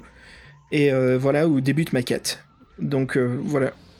Ouais, excuse-moi de te couper, mais ce qui va être marrant, du coup, c'est ce, qui- arrive quand t'as pas la bague. Quand tu fais, quand tu essaies d'aller au gouffre sinueux. Parce que toi, du coup, t'as pas, t'as pas dû rencontrer ce problème-là. Non, non, moi j'ai- je savais même pas qu'il y avait un problème dans ce cas-là. Alors si, parce que c'est très marrant, parce que donc, euh, donc après tu sors, tu sors dans ta quête euh, du gouffre sinueux, et normalement tu tombes sur un village attaqué par une nef de la Horde, que, oui, bon, oui. que bon, tout héros qui se respecte va aider, donc sachant qu'en fait tu jettes 2 dés de 6, et euh, 2 dés de 6, Oui. c'est- c'est le nombre de c'est le nombre de démons que tu te tapes. Donc, euh, bon, euh, Tiens, on va le faire là pour s'amuser. Fred, vas-y, dis-moi go. Go Oh, 1 Oh bah, deux- mais 2 dés de 6, c'est pas possible que de faire 1. Ah merde, j'ai oublié. oh putain, et tu sais combien j'ai roulé Snake Eyes? J'ai roulé 2-1. Ah bah, bah là, c'est- bah là, vous êtes putain de chanceux, sachant qu'ils ont des bonnes caractéristiques. Les démons de la Horde, c'est des ennemis euh, difficiles à éliminer, quoi. Et donc, euh, quand t'as fini de, si t'as fini de les combattre, en fait, euh, tu demandes aux villageois de t'a- t'accompagner. Et là, c'est une petite fille qui t'accompagne. Mais je pense que toi, c'est pas une petite fille qui Wow. Ah, pas du tout. Ouais. Oh donc, la, la petite fille, elle t'emmène, euh, elle t'emmène euh, donc à travers les sentiers pour, pour rejoindre le lac euh, du gouffre sinueux. Donc en fait, euh, arrivé vers le gouffre sinueux, t'as une espèce de grand nappe de brouillard qu'en- qu'enveloppe tout. La fille elle dit euh, qu'elle qu'elle va pas plus loin, tu t'engages là-dedans. Et en fin de compte, tous les paragraphes, tu perds, tu perds 2 d de 6 points de vie. Alors attends, attends, attends, parce qu'il se passe des choses avant que j'arrive, moi, au, au fameux gouffre sinueux où Ouais, il y a juste, justement ju- le, ju- le juste pour, brouillard. juste pour expliquer, juste pour expliquer, après, donc, Ouais. si, même si tu arrives au gouffre sinueux, donc tu as plusieurs interactions, et en fait, si tu as une interaction, il y a une espèce d'esprit qui arrive qui te dit, en fin de compte, euh, t'es pas assez puissant, euh, tiens, retourne, retourne dans le temps. Et tu te retournes, en fait, dans, dans une boucle, et la seule solution, c'est d'insister, sérieux? c'est d'insister sur la, sur la bague. Arrête. Si tu te retrouves, soit tu te retrouves dans une boucle, tu te retrouves euh, au moment où le roi il meurt. Oh, c'est nul. Donc en gros, ça t'oblige, quoi. Et il te donne un indice qu'il faut insi- insister Ah sur la bague Ah non. Que, moi, par exemple, la première fois, j'ai voulu apprendre. Bon, je me suis pris un coup de jus. Je fais, bon, je vais Oh. faire un deuxième, je vais faire une deuxième coup de jus. Ça marche pas. Je tourne en rond. Je fais, je réessaye, j'ai réessayé jusqu'à une troisième fois. Je fais, putain, ça marche pas, je comprends pas. Je me dis, c'est peut-être que je vais refaire les paragraphes, tout ça. j'a- J'avance, je trace, quoi. Je fais, c'est pas possible. Je suis, je suis bloqué. Il reste que la bague.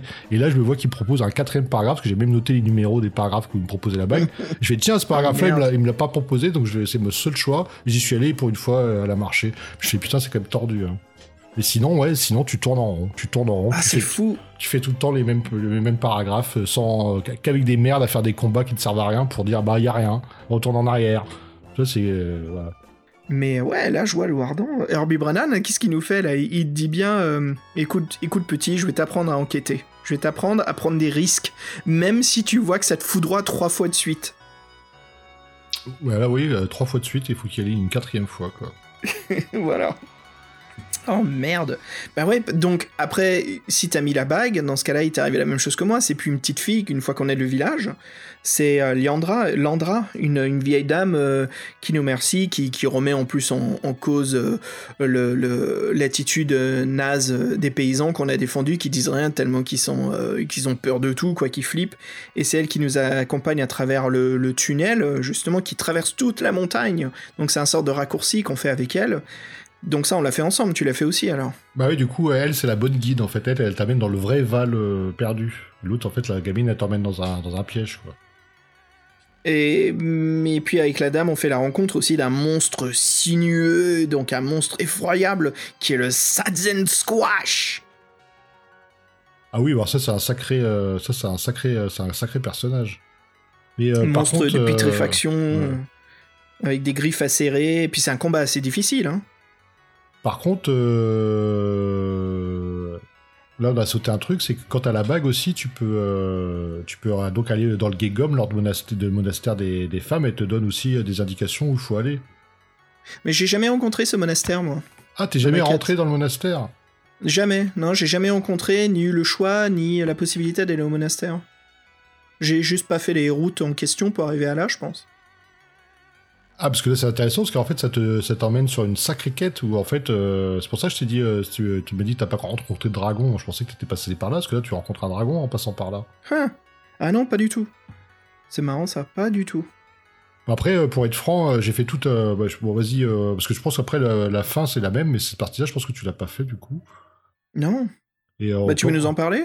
Ouais, mais après, pour être franc, moi, ça m'a ça m'a pas servi à, à résoudre l'aventure. Oh, euh, merde. je vais me demander ce que ça passe. Bon, en gros, euh, donc tu, elle te dit qu'il faut aller euh, au Val des Illusions. C'est pas le gouffre, euh, c'est pas le gouffre perdu là, c'est le gouffre sinueux, c'est le Val des Illusions. Déjà Oui. sur, le, sur le voyage, tu tombes sur deux lions du désert. Donc moi, j'étais mal en point à ce moment-là. Donc euh, bon, bref, j'ai- j'avais, j'ai fait, euh, j'ai essayé à me rendre invisible. Donc tu arrives dans le Val des Illusions. En fait, t'as une espèce de, de grand bâtiment blanc immaculé, tout seul dans la, dans la campagne. En fait, t'as une espèce de temple. Il y, a, il y a six arches avec six chemins. Donc t'as as un mur nord avec deux entrées, un mur à l'est, un mur à l'ouest avec deux entrées. Donc en fait tu dois tu peux choisir tu peux choisir quelle entrée tu fais et à chaque fois tu peux revenir dans la salle centrale en fait. Et en fait c'est le temple des épreuves. Moi j'ai pris la direction de l'est par exemple. Tu sais c'est quoi la première salle Sur quoi tu tombes? Euh, Un dragon Non, le prince des démons. Ok. Le mec que t'avais buté. euh, Direct, mec- encore pire. Euh, Encore pire, le mec, le boss, euh, le boss de, de l'épisode précédent, tu retombes sur lui, il a les mêmes caractéristiques. Oh. Donc là, comme je dis, il fallait pas forcément le tuer, donc j'ai réussi à faire paralysie, donc je l'ai paralysé. Je me dis c'est bon quoi, le mec, je sais plus combien de points de vie il a, mais bon, le combat, je le sais, il est épique, euh, même, même en, plein- en pleine bourre, pour le réussir, c'est compliqué. Donc en fait, à quoi elles servent ces salles Parce que à chaque fois que tu arrives dans une salle et que tu re- remportes l'épreuve, il y a un mot qui apparaît sur le, sur le sol, donc là, c'était le mot action pluriel. Bon, bref, je vais vous faire énumérer la salle. Il y en a une où euh, la deuxième où, à l'est, c'est un serpent qui apparaît. En fin de compte, euh, après, ensuite, on est obligé de le combattre.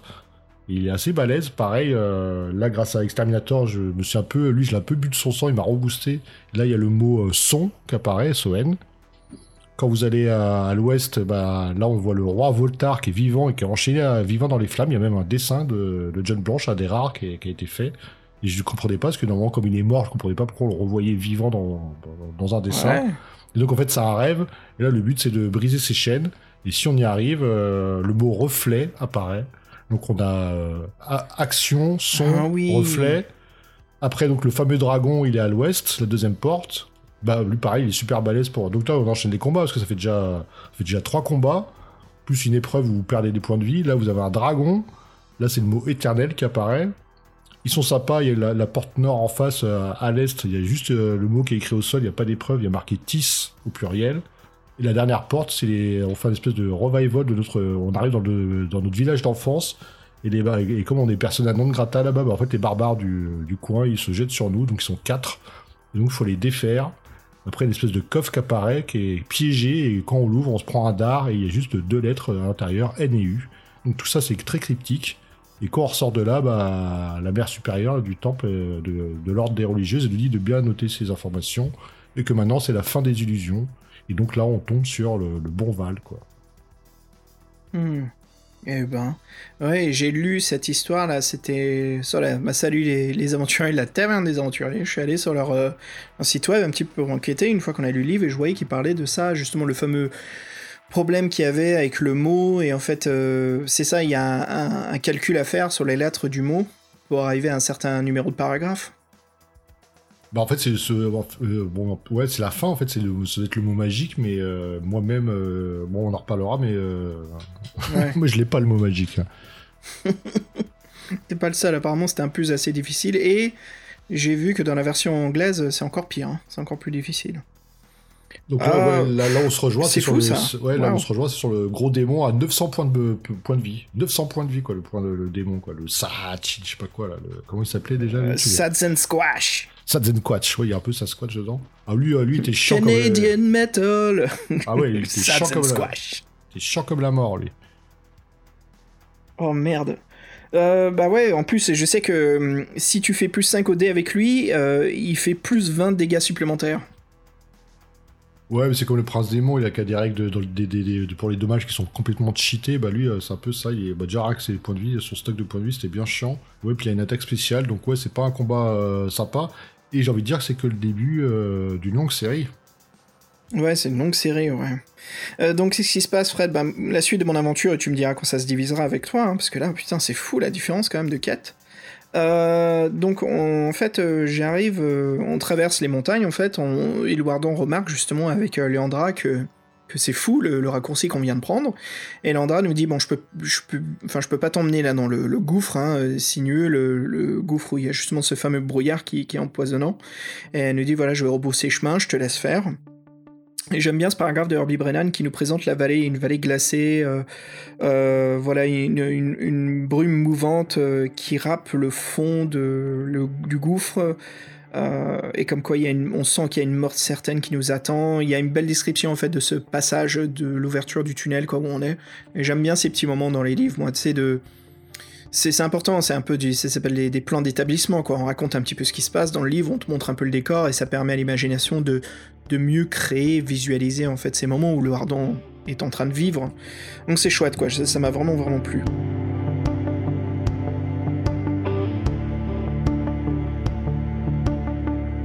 Donc je choisis justement, j'approche du bord du rivage, enfin j'approche du bord du, là où la brume commence, et il y a donc une, une rivière. Euh, et je décide d'en quitter un petit peu la rivière, pourquoi pas, j'insiste. Non, en fait, dans cette version du. Enfin, le troisième volume, Fred, j'ai fait tous les trucs que je pensais qu'il fallait pas faire. Insister, euh, continuer, même si le livre me propose de rebosser chemin, je fais non fuck, donc j'y vais. Donc en fait, il y a eu trois, trois choix de paragraphes. Un, euh, il y a un rivage, bordu... enfin il y a une rivière, un rivage, vous continuez le chemin. Je fais ok, je vais aller voir la rivière. Deuxième rivière, c'est est-ce que vous voulez plonger dedans? Je fais vas-y, fuck, j'y plonge. Euh, vous sentez le courant qui vous emporte Je fais vas-y, c'est bon, j'y vais, je continue, j'insiste. On verra ce qui se passe. hein. Et ce qui se passe en fait, c'est que l'eau nous emporte en fait dans les profondeurs euh, qui nous tirent euh, vers le fond. Et en fait, au bout d'un moment, euh, on descend tellement en, comment dire, dans, le lac qu'on arrive en fait dans un, dans un donjon. On est dans un, passage souterrain en fait, on apparaît. Comme si le lac en fait c'était un raccourci rapide vers ou un raccourci ou une entrée vers un nouveau lieu. Donc j'arrive là-dedans, mais tout de suite je regarde le plafond en marchant, il y a un énorme blob qui me tombe dessus. Un blob qui s'appelle un, Amobix. Et euh, là, c'est le, combat. Alors, euh, utilisation de sorts de feu. hein, les blobs, ils aiment pas ça. Ils fondent rapidement. Euh, je me combat contre lui. C'est assez difficile. Mais voilà, j'y arrive. Et bien sûr, il y a un petit puzzle. Alors, je vais m'arrêter là juste pour, pour voir, toi, qu'est-ce qui t'est arrivé? Bah moi en fait, comme, au, comme au lac, j'étais déjà arrivé avec la petite, je savais qu'en fait c'était à l'intérieur du lac, c'était intéressant. Et donc moi grâce à la bague, en fait le lac il s'ouvre et je m'engouffre dans un tunnel Ah. surnaturel. Un tunnel surnaturel qui apparaît dans le lac, je m'engouffre avec, euh, avec- Je suis avec la gonzesse encore, moi elle reste avec moi. Et en fait au, bout, de- au bout de ce tunnel surnaturel, j'ai euh, déjà un gardien, qui a un combat qui s'appelle le gardien du tunnel, qui, euh, qui a l'air sympathique mais qui me dit bah de toute façon je suis, euh, je suis gardien du tunnel, donc en gros je, garde le tunnel, oui. donc euh, tu peux... Un gardien, un gardien vert, j'ai oublié, Ouais, oui. Un gardien de couleur verte. Ouais, et après, il y a le blob. Ouais, mais c'est pareil, parce qu'en plus, euh, après, euh, après le démon, là, quand tu combats le démon, juste après, tu combats contre un serpent avant d'arriver dans le. qui est le second gardien, qui est, euh, que tu rencontres avant d'arriver dans le Val lui-même. Donc ça, Oui. c'est euh, c'est vraiment j'ai oublié ça. Il se passe tellement de conneries là-dedans. Donc là, ça fait déjà trois combats d'affilée. Donc le grand démon de son point de vie, le gardien, le, second gardien serpent, donc le gardien du Val, et là maintenant on a le gardien du tunnel, qui est le gardien du tunnel, qui est espèce d'humain avec une grosse masse, euh, qui est balèze aussi. Donc là, en fait, on apprend assez facilement qu'ils sont doublement sensibles à la magie. Et moi, pas de cul, euh, bah, j'ai foiré tous mes tests. Donc bref, et oui, après, t'as as le, choix Oh. entre, t'as le choix entre trois entrées et tu tombes sur le blob. Et d'ailleurs, t'as pas un problème dans le bouquin, ce qui te dit qu'à l'intérieur, il a une pierre. Tu t'en saisis, il y a un glyphe qui est marqué. Et en fait, dans le texte, il y a un espace blanc, mais il y a rien qui est marqué. Il y a même pas de symbole. T'as- Ah, t'as- t'es sérieux? Merde Bah Ah oui, si, mais- moi je l'avais, le symbole. Ouais, t'as dû avoir un problème de... De... Oui, de- ils, te, ils te disent, il y, a, il y a un symbole marqué sur la, il y a une rune marquée sur la pierre. Ils ont laissé tout un espace blanc et il y a rien, il y a pas de symbole, il y a rien écrit. Je lui dis ça faut, sérieux? faut mettre à la lumière, c'est par transparence. Mais toi, je prends après, je me suis dit, maintenant, je Arrête. connais. Ils ont carrément dû euh, oublier de l'imprimer, ces connards. Bon, bref, Non, dans la, deuxi- la deuxième édition que t'as, il y a pas le puzzle? Non, il n'y a pas le symbole, Oh. euh, le symbole sur la rune euh, du blob. Là. Bah écoute Fred, si je peux te dire, je crois que t'as une édition collector dans les mains là. T'as une édition de Loardon 3 sans les puzzles visuels. oh putain. Ouais, donc Fred, je suis vraiment étonné que ton impression du... de la deuxième édition, en fait, ton print, il a pas ce puzzle. Alors tiens, je vais te le montrer là, tu vas le recevoir. Et donc voici ce qui se trouve comme inscription sur la, la rune, donc qui était à la place de l'œil du blob. Alors, est-ce que tu arrives à comprendre ce qu'il faut faire? Parce que bien sûr, le livre te propose de continuer ta quête, mais il y a un secret ici qui s'y cache. Euh, sûrement qu'il faut terminer les lettres, non Déjà, non Ou... Super. On dirait qu'il faut les plier, les bêtes. C'est pas... ça se sent beaucoup le, le haut là. Tac. C'est froid. Ah bon. Ouais. Euh, quand j'ai quand j'ai c'est un truc j'ai au bout d'une demi-heure j'en avais ras le cul j'ai cherché en ligne et j'a- j'arrivais pas à trouver une réponse je me suis dit bon je suis fact euh, vas-y je vais je vais essayer de la trouver moi-même et ça m'est venu d'un coup et je me suis dit oh putain mais c'est encore des trucs où faut faut pas réfléchir complexe. C'est plus simple que ça.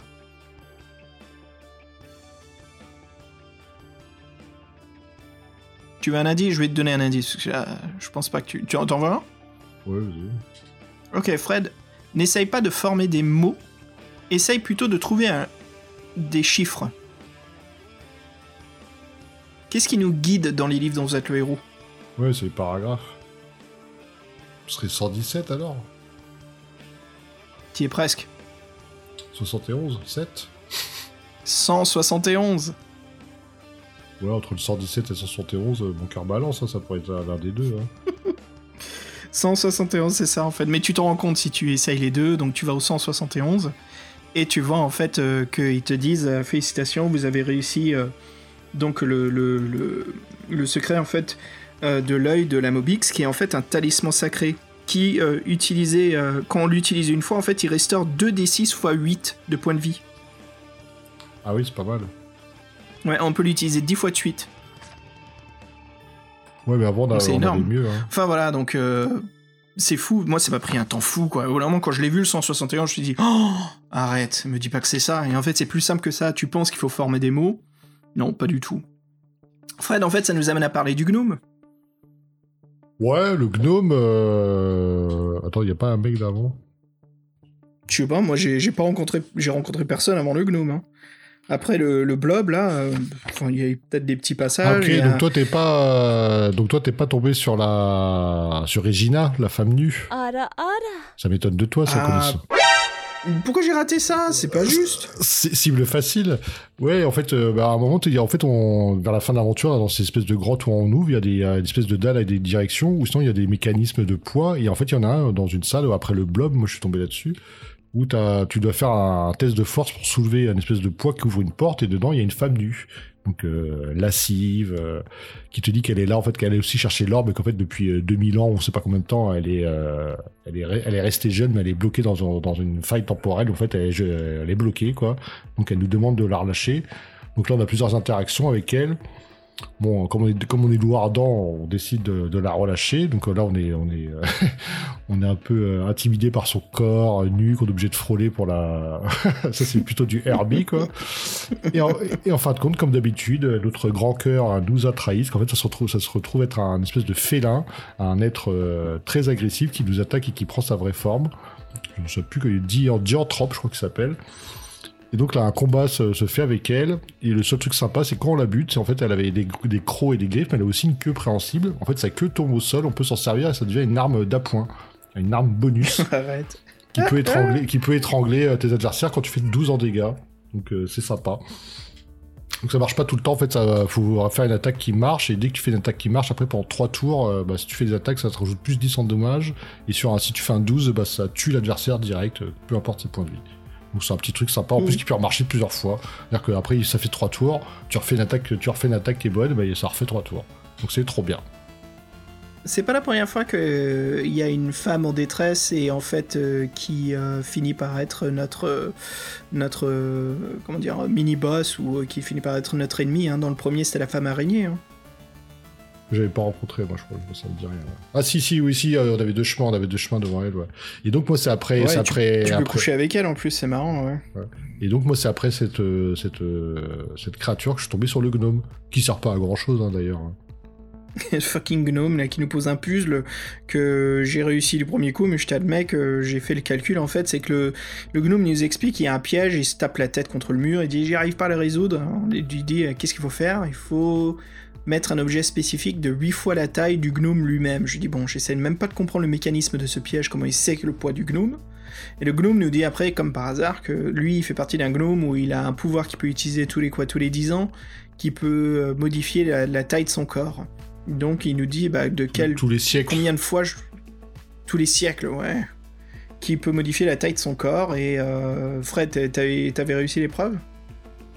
Bah, moi, en fait, j'ai trouvé qu'il y avait aucune logique, donc j'ai procédé euh, par élimination, mais. euh, Non, Ouais, parce qu'ils disent 8 fois 5 corps, euh, donc tu peux le faire 2, 4, 6, 8. Je suis bon, bah. 8 ça semble logique, mais avec autant de propositions, je me suis dit, tiens, c'est encore un truc à la con. Alors moi j'ai pris autre chose, moi. J'ai pris ce qui me semblait être le. Peut-être le plus illogique. C'est un peu ça, parce qu'en fait, le moins, le moins est grossi, le 8 fois il fait son corps, donc euh, voilà. Bon, peu importe, ouais, ça c'est des trucs. Je sais, en fait, le gnome, je sais pas quoi il sert, c'est vrai, hein. Parce qu'après, il, soi-disant, Bah, ils disent, ils disent ouais. ici, il se passe, il s'est passé pour notre garde du corps, en fin de compte, il est derrière nous, et euh, le combat d'après, il disparaît, donc. euh, il sert à rien. C'est à que dalle. Et moi j'ai. Donc je l'ai activé sur la dalle. Et en fait, on est passé devant une salle où il y avait des toiles d'araignée partout, euh, des toiles de cristal, et il y avait euh, des choses, des affaires. Donc je décide de rentrer dedans. Comme j'ai pris, comme j'ai dit, hein, j'ai pris la. Je joue Louardon euh, 100% risque. hein. Je fais, je fais tous les trucs qu'il faut pas faire dans une aventure. Je m'aventure en fait, je me rends compte que la toile d'araignée elle est vivante, elle entoure mon bras, et je vois en fait un coffre qui est à distance. Donc j'utilise des sortilèges de boules de feu, je détruis la- l'araignée, en fait. euh, euh, je- rentre et je- donc je prends le, coffre et euh, dedans, dedans il y a un parchemin dans le coffre qui explique en fait c'est une sorte de petit texte qui expli- explique que le gouffre sinueux est très dangereux, blabla, il faut faire gaffe. Je me dis bon, je sais pas quoi ça. J'ai peut-être raté un, un indice là-dedans. Il y a peut-être un texte. J'ai pris une photo au cas où, Euh, mais j'ai trouvé ça Fred un peu bizarre. Pourquoi? Pourquoi il y a un texte comme ça? En fait, euh, euh, moi je sais ouais. pas, moi ça fait un peu penser aux abysses. Et comme en fait, juste derrière ce coffre-là, t'as une espèce de caverne où il y a une espèce de trou qui est le bon passage. Bah moi je me suis dit, j'ai trouvé, je me suis dit que c'était un indice pour trouver le bon passage, quoi, en fait. Parce que le gouffre, sachant que le gouffre, euh, instinctivement, euh, c'est pas, on n'a pas envie de plonger dedans, mais en fin de compte, il faut plonger dans le gouffre pour. Euh, Et oui. Ouais, non, c'est bien dit. Et je viens de réaliser, Fred, je le relis là, en fait, c'est un poème. Tiens, je te le lis. Oui. Ouais, c'est un poème. Euh, Ouais. Ah, tu l'as eu aussi, toi? Ah oui, je- ça je l'ai trouvé, je l'ai ouvert le coffre aussi avec la, la toile Ah. qui nous attaque là. Ouais. Vous allez pénétrer, ô guerrier sans peur, dans le, dans le sombre domaine où règne la terreur. Ici, point n'est besoin de... Merde, Fred, aide-moi. Des. D'espérance. Déperspioacité Non. Perspicacité. D- D-E-P-E-R-S-P-I-O-A-C-I-T Déperspioacité Attends, parce que euh, moi je suis pas sur le texte, je sais plus à quelle page il est. Déperspioacité Et vos armes perdront leur, effi- leur efficacité. Merde, ça m'a foutu en l'air là, j'arrive plus à lire à cause de ça. Doute et confusion cacheront à vos yeux la seule vérité qui subsiste en ces lieux. Et vous aveugleront par leur incohérence, vous qui entrez ici, laissez toute espérance. Mais disperse, déperspioacité Peut-être une erreur de print? J'en sais rien, merde. Je te raconte pas. Eh, sérieux, si on a tous les deux des, des Loirs dans volume 3 avec des erreurs de print, merde. Fuck si c'est pas pour coller le livre à un miroir pour, pour comprendre ce qui se passe. Euh, ok, donc le gnome. le gnome, c'est c'est pas un inside joke, là, c'est vraiment les aventures à la fin du livre. En fait, il y a des. Herbie nous donne les indices des énigmes les plus difficiles. Et donc, il les a écrits à l'envers. Enfin, elles sont publiées à l'envers. Donc, il faut coller le livre devant un miroir, il faut lire les réflexions du livre dans le miroir pour justement euh, lire euh, ce qui est écrit. Euh, voilà. Euh, Fred, euh, la salle où se trouve une corde? Oui, bah c'est ça, je vous racontais, c'est une espèce de caverne devant le Ouais, gouffre et oui. tout, en fait, il faut tomber dedans. Donc, ou bien on tombe, ou bien on tombe pas. bon, mais de toute façon, faut tomber dedans, donc on tombe. Et Il faut tomber. Et, ouais. et belle, belle illustration de John Blanche, là, quand on tombe. Une des rares, oui, qui est, qui est sympa, qui, qui met bien dans l'ambiance. C'est une belle perspective. On voit le personnage tomber au fond de- du gouffre, une perspective fuyante, justement. Et là, euh, j'ai envie de dire que l'aventure prend un tout nouveau euh, tour. C'est plus, c'est what the fuck, euh, qu'est-ce qui se passe déjà? Qu'est-ce qui se passe? Qu'est-ce qui, qui se passe à Louardan, quoi? Qu'est-ce qui passe? Qu'est-ce qui se passe? Ah Va falloir qu'on s'arme jusqu'aux dents. Parce que là, Fred, on, a- on en a pour tout le week-end. on est là pour tout le week-end. Ok, les aventuriers, qu'est-ce qui se passe? Bah, En fait, Louardan, une fois qu'il atterrit au bas-fond de ce trou, il se trouve euh, beaucoup plus costaud, avec 20 mètres de plus en taille, une belle chevelure qui est passée des cheveux lisses noirs aux beaux cheveux blonds très longs, et euh, on voit un petit peu qu'il a changé, et il a une belle robe tunique bien blanche. En fait, c'est comme s'il est devenu un paladin, Fred. Moi, je l'ai appelé le Uber euh, quoi. Parce qu'en fait, toutes nos caractéristiques, elles Uber, sont Uber. aussi. Uber ardent Le ardent level 2, quoi Oh, what the fuck Là, c'est vrai qu'en fait, on n'est plus vraiment, euh, le- on n'est plus vraiment. En fait, on, est espèce, on devient une espèce d'icône, une espèce de chevalier dans une salle très bizarre, là où euh, on se rend compte qu'il y a des champs de force partout, d'autres chevaliers identiques à nous euh, plus loin, et surtout une espèce de représentation de la mort encapuchonnée qui est euh, au milieu. Et là, on a encore Oui. un superbe dessin, ouais. Donc, c'est un peu, c'est un- Ah. c'est un peu what the fuck. Et surtout, on voit l'orbe. On voit l'orbe. Elle est en plein milieu de la salle. Et, On voit l'orbe ouais. qui est gardé par ce squelette et trois chevaliers. Alors attention, la description c'est trois chevaliers avec des tenues dorées. Moi je fuck, je vais juste dire trois chevaliers d'or.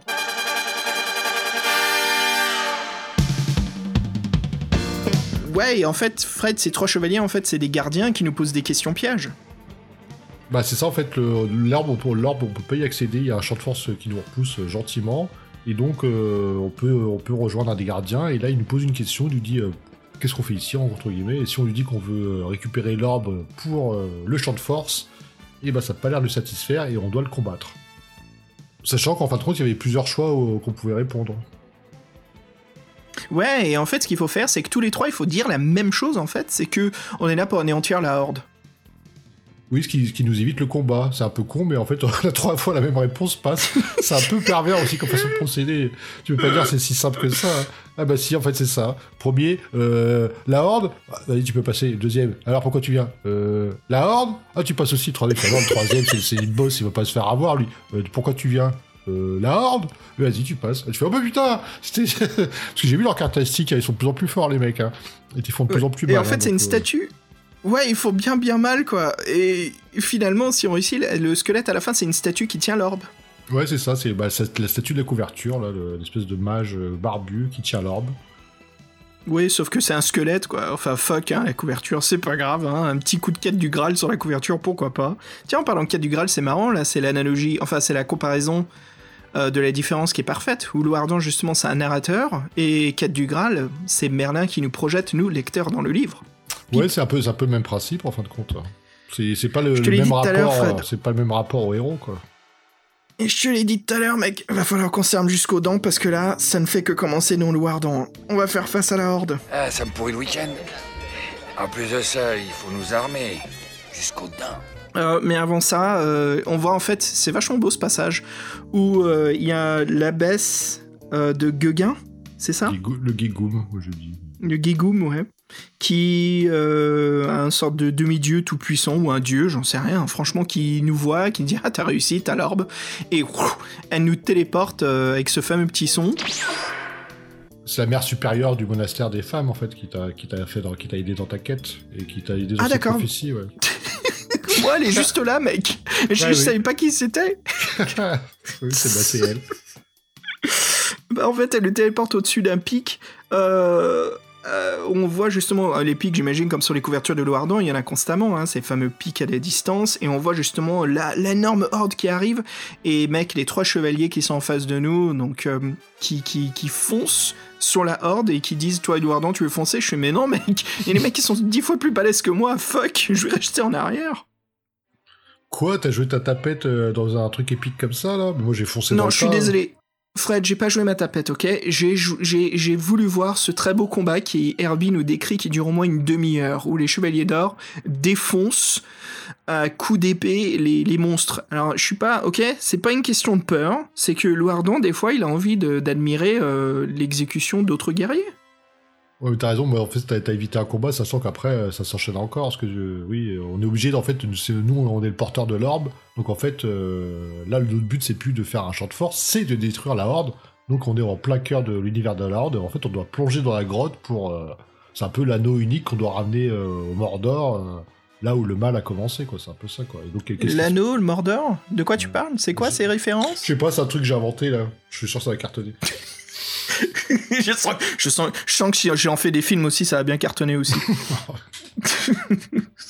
Euh, ouais, donc ouais, ça nous amène en fait euh, le le Hardware il commence à flipper parce que la horde elle avance vers lui, donc on descend dans un gouffre, on descend dans une montagne, et euh, ça descend assez descend. Et puis là, comme par hasard, comme euh, comme c'est marrant, Fred, mais les livres qu'on lit ces temps-ci, les livres dont vous êtes le héros, à chaque fois notre aventurier se trébuche, se casse la gueule.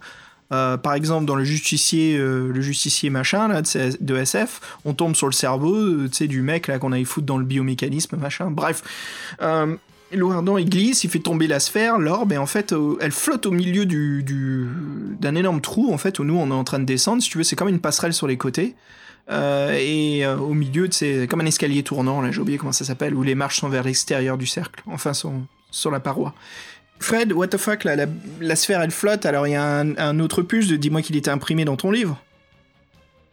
Euh, oui, mais j'ai rien compris. Et en fait, euh, moi j'avais formé, j'avais des mots là qui formaient plus ou moins une phrase, mais euh, même ça, ça m'a pas aidé. Et euh, qu'en fait, oui, donc en fait, euh, là, on vous dit quel est le secret de l'orbe? Donc là, il y a cet anagramme qui apparaît, là, cette espèce de. Et en fait, le compte, vous avez plus aucune proposition. Donc ou bien vous résolvez l'énigme, ou bien vous êtes blo- bloqué là, quoi. En fait, c'est une façon de procéder un peu cavalière, j'ai envie de dire quand même. Ce qui m'aurait motivé à résoudre cette énigme encore plus, c'est qu'on me dise qu'il y a un beau dessin de John Blanche qui nous attendent. Ce qui n'est pas le cas en plus, je crois. What? Si, moi j'en ai un, moi. ah oui, non, je plaisante. Mais je veux dire, c'était encore la faute. Ok. en fait, ton livre, il manque la moitié, quoi. Des, des fois, tu dis, Xavier, il y a des pages qui sont complètement blanches. Je- je- mec, je crois qu'il y a un souci, là. Bah en fait non c'était pas très clair et donc du coup euh, bon, comme c'était pas très clair je suis allé voir les fameuses aides de jeu qui sont donc écrits à l'envers euh, soi-disant un miroir ça peut nous aider et en fin de compte ça m'a même ça pas peut nous aider, oui. ça m'a même pas parlé ce qui parlait d'un mot magique tout ça faire un alphabet enlever des lettres euh, les superposer j'ai rien compris j'ai fait de toute façon, euh, je vois bien que en fait le dernier paragraphe il est à la page suivante parce que l'énigme elle doit être à la- le paragraphe 244, la fin c'est 250. En gros, vous avez juste à tourner la page pour avoir le chapitre final. Du coup, euh, moi je suis allé voir Ouais, le parce chapitre qu'il fallait final. prendre les premières voilà, lettres aux dernières lettres. Ouais, moi aussi, ça m'a. Euh, J'ai essayé, mais je t'admets que là, au bout d'un moment, les... quand les puces deviennent un peu trop difficiles. Et de toute façon, le loup ardent, il y en a toujours eu. Hein. Dans le premier volume, c'était le puce dans la prison, là, qui tournait ou je sais pas quoi pour ouvrir des portes. Je t'admets que celle de la rune, c'était intéressant, le 171. mais Bon, en même temps, je dis, ok, bon, c'est rigolo, mais ça, tu le fais une fois, pas deux. hein. Après, à chaque fois que tu vois des runes, tu cherches des chiffres. Ouais, c'est ça. Bah voilà, ça nous amène à la fin. Euh, Louardon active la sphère, la sphère défonce tous les démons, les fait fondre. Euh, donc tu vois tous ces démons qui venaient vers Lou Ardent et ceux qui sont en bas justement qui sont en train de bah, qui se font tous défoncer, ils meurent tous et donc voilà Lou Ardent retrouve euh, bah, à sauver le royaume, à défoncer tous les monstres euh, qui avaient la horde en fait, hein, anéanti la horde et donc il retourne euh, au château pour retrouver sa, sa, sa future épouse et, et, euh, tiens on n'a pas parlé de ça mais il devait se marier Lou Ardent ou si on en a causé? C'est au début. ouais. Ouais. Et donc c'est la fin qui... Fred et- Bah écoute, voilà, juste avant qu'on résume, euh, qu'on donne notre opinion un petit peu sur tout, est-ce que j'ai raté quelque chose vers la fin ou c'est tout? Non, c'est ça, oui. Bon, à part qu'on se combat contre un capitaine euh, de la Horde avant d'accéder la- au centre de- du mal, mais sinon, non, c'est à peu près ça. Puis si Oui. on peut se faire courser plus ou moins par la Horde, si on fait les mauvais choix, je crois qu'elle nous rattrape, mais bon, dans l'un dans l'autre, euh, c'est ça, il n'y a pas vraiment de combat, combat final, quoi. Bah voilà, c'est la fin de Loardon 3. La question se pose, que penses-tu Quelle est ta critique Que penses-tu en fait de ton aventure du troisième volume de Loardon Alors, euh, première chose, oui, c'est retourner aux règles de Lourdan. Au début, je pensais que ce serait un grand handicap. Et puis, en fin de compte, non. euh, bon, tout n'est pas parfait dans ces règles-là, mais bon, moi, ça m'a donné un petit côté jeu de rôle qui n'était pas déplaisant. Les combats sont revenus, euh, les règles de combat sont revenues. J'ai euh, pris du plaisir à, re- à relire mes pouvoirs et à refaire mon inventaire, voir ce que j'avais. Euh, j'ai bien aimé euh, la première partie où je me suis retrouvé dans la boucle temporelle. euh, même c'est un peu bizarre de l'avouer, mais euh, j'ai bien aimé ce principe-là en fait de te dire qu'en fin de compte, tant que t'as pas un objet, t'as pas fait une l'action qu'il fallait, en fin de compte, tu c'est comme si t'étais dans une illusion. C'est assez bien narré, la Gegoum, tout ça, le, Val, c'est pas, pas, mal de choses. Alors moi, par contre, le truc qui est imbuvable, c'est les combats, quoi. Parce que là, j'ai compté, hein, on n'a pas fait le détail de tout- toutes les rencontres qu'on a eues exactement. Mais là, si moi, si je fais le décompte, c'est, j'ai, je crois que j'ai eu 20, 20 combats dans cette, dans cette aventure. Et pourtant, on les cherche pas forcément. Donc ouais, j'ai compté. En plus, des fois, quand je dis 20 combats, des fois, quand vous disiez, euh, on a ajouté 2 d 6 pour les, la horde des démons. Euh, vous pouvez avoir 12 ennemis euh, dans, dans un seul combat. Donc des fois, il y a... Donc franchement, ouais, j'ai calculé. Donc entre l'assassin, les démons de la horde, le serpent de mer, l'ours des cavernes, le, le prince des démons qui revient, le loup de serpent, le dragon, les quatre barbares, le, le Sassen's Squash à 200 points de vie, le serpent des cavernes, le gardien du tunnel, la Moebix, le Dianthrope, euh, la toile, le garde d'or, les deux démons de la horde et le capitaine, à la fin, voilà, tu te retrouves... euh, oh, puis, et puis ils sont interminables, les, les combats, quoi. Je veux dire, les mecs, 900 points de vie, 900 points de vie, quoi. Qu'est-ce que tu veux faire avec un mec à 900 points de vie? Non, franchement, j'ai trouvé ça... Je trouvais ça too much. Alors là, c'est là que les, les pouvoirs deviennent tes meilleurs amis. Quand ils marchent, donc tu peux zapper en fait les combats, tu fais d'art, si ça marche, le mec est mort tout de suite, tu fais invisibilité, tu te casses, tu fais paralysie, le mec il est paralysé. Et moi en fait c'est ça, c'est-à-dire dès que je pouvais, je faisais des, je faisais des pouvoirs pour que les, les combats ils durent le moins longtemps possible. Des fois je m'amuse à les faire, franchement moi je me suis amusé à tous les faire pratiquement, mais c'est un- de l'endurance. Tu, moi j'ai calculé, des fois j'ai fait un combat, il a duré 18 tours. 18 tours. À quoi ça sert? Je veux dire, ça sert à rien de faire un combat en 18 tours. Bon, euh, ça c'est vraiment, pour moi, ça c'est le gros, euh, le gros deuil de, de cette aventure-là. Et, euh, et moi je trouve aussi que, que, la, que la, fin est un peu fourre-tout et qu'en fin de compte, euh, on part dans une aventure avec un but, en fin de compte, on se retrouve à faire autre chose. On incarne même encore un nouveau personnage, une espèce de d'Artémis doré avec des super caractéristiques. Et on se retrouve à faire une quête comme si on était dans un rêve. Et moi j'ai trouvé ça. euh, bizarre. Et, en fait- et même Lou Ardent, à la fin de son aventure, s'interroge lui-même qu'est-ce qui s'est passé, quoi? Moi, j'ai envie de te dire, what the fuck is going on at the end, quoi? Avec mon tu vois. non, c'est absolument ça. Écoute, moi, j'ai euh, été euh, fort surpris en fait du début de l'aventure, que je trouvais ça très narratif, très sympa, la nouvelle vie de Louardan. C'était comme un moment d'appréciation où l'action n'est pas tout de suite, on a le temps de respirer, retrouver ce personnage. Je dis, ah, c'est assez cool, quoi, après, après voilà, deux volumes précédents. L'action commence, il y a de l'enquête, il y a de l'intrigue. Alors moi, j'ai pas eu tout le système de rêve, hein, mais euh, ce qui s'est passé, c'est qu'en effet, l'histoire prend un, sacré dérapage. Et tu fais bien de le dire Fred parce que j'ai eu la même impression en fait et je me rends compte que au bout d'un moment quand, je traverse ce fameux tunnel avec Leandra la vieille dame et que je me retrouve dans les cavernes avec le gnome et tout ça je me dis ok qu'est-ce qui se passe là? Parce qu'on avait quelque chose de très structuré précédemment Euh, on avait un personnage que j'arrivais à comprendre, Lou Ardent, j'avais du temps de faire une enquête, et maintenant là on rentre plus dans du dungeon crawling classique, ce qui n'est pas mauvais, mais on perd en fait ce fil euh, narrative qui était installée avant, les cicatrices autour du cou, euh, la puanteur qu'on retrouve plusieurs fois, même si elle est décrite nauséabonde là de putréfac- putréfaction. Et, après à la fin, en effet, quoi, quand je tombe et je redeviens Uberwolf là, comme t'avais bien dit, si bien nommé, et que en fait il n'y a pas un très grand combat, c'est très anticlimactique, si tu veux, anticlimax. Euh, je me retrouve en fait à courir avec une perle, euh, je suis avec des trois chevaliers d'or, ça c'était assez cool, mais ça se développe pas davantage. Euh, la restauration de la barrière, c'est un peu zappé, où en fait la perle elle-même explose tout. Et je dis, ah, je m'attendais vraiment à ce que Louardon, non seulement après sa transformation, commence à être un, énorme guerrier qui peut battre plusieurs euh, personnages, que le style de combat allait changer. Et en fait, c'était un petit peu bizarre. Je me dis, est-ce que est-ce que Brennan va nous résoudre tout cela dans le quatrième volume? Est-ce que tout ça, en fait, c'est du cliffhanger C'est comment dire de la de la des préparations pour le scénario qui va continuer à se développer et puis à la fin dans le quatrième il va nous faire ah, tiens mec voilà tu vois ça a valu le coup justement de poser le mystère ou est-ce que non pas du tout qu'est-ce qui va se passer? Donc ça me laisse curieux mais en effet c'est un sacré cliffhanger là qu'on se tape Euh, un peu une fin anticlimatique, malgré que j'ai quand même passé un très bon moment dans l'aventure. J'ai beaucoup aimé les passages narratifs, les explications, la mise en scène. Euh, C'était vraiment chouette. Et le côté narratif, euh, malgré que ça fait pas trop le héros, hein, vous êtes le héros, mais plutôt vous êtes l'esprit, enfin comment dire, l'accompagnateur du héros, quoi. C'est vous qui faites ses choix pour lui. C'est un peu différent. Bref, bref, bref. C'était pas mal quand même, j'ai passé un bon moment. Et les règles, écoute, euh, tu l'as très bien dit. Euh, franchement, 18 tours pour des règles. Au bout d'un moment, moi, la calculette, j'en avais ras-le-bol. Euh, je me faisais des grosses estimations. Je lui ai dit, c'est quoi, je vais résumer. Est-ce que je vais galérer? Oui, ok, je vais perdre autant de points et je continue l'aventure, voilà. Parce que, au bout d'un moment, c'était trop lent. Mais je voulais pas complètement tricher, mais en même temps, c'est bon, passons, passons. Quand, sauf si c'était les sortilèges. Parce que les sortilèges, c'était intéressant à faire, c'est toujours amusant.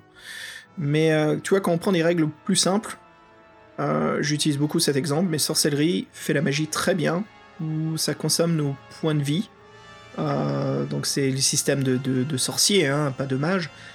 Et euh, des défis fantastiques le font autrement, où c'est plus classique les règles. Loup solitaire fait ça encore mieux, c'est mini jeu de rôle, mini livre-jeu, c'est très bien fait, les règles sont très condensées pour que ça soit quand même intéressant, assez complexe sans être trop. Et là, Là, c'est too much, comme tu l'as dit. C'est juste trop, en fait. C'est du jeu de rôle, mais même 18.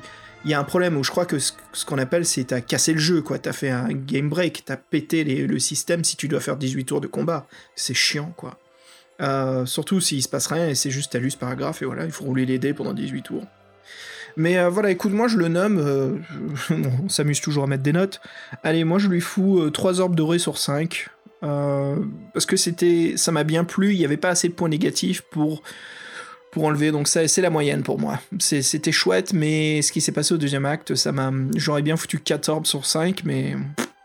Non, quoi. Le dernier acte ou le troisième acte, c'était chiant, c'était anticlimatique. Ça se dit comme ça, anticlimax, anticlimatique?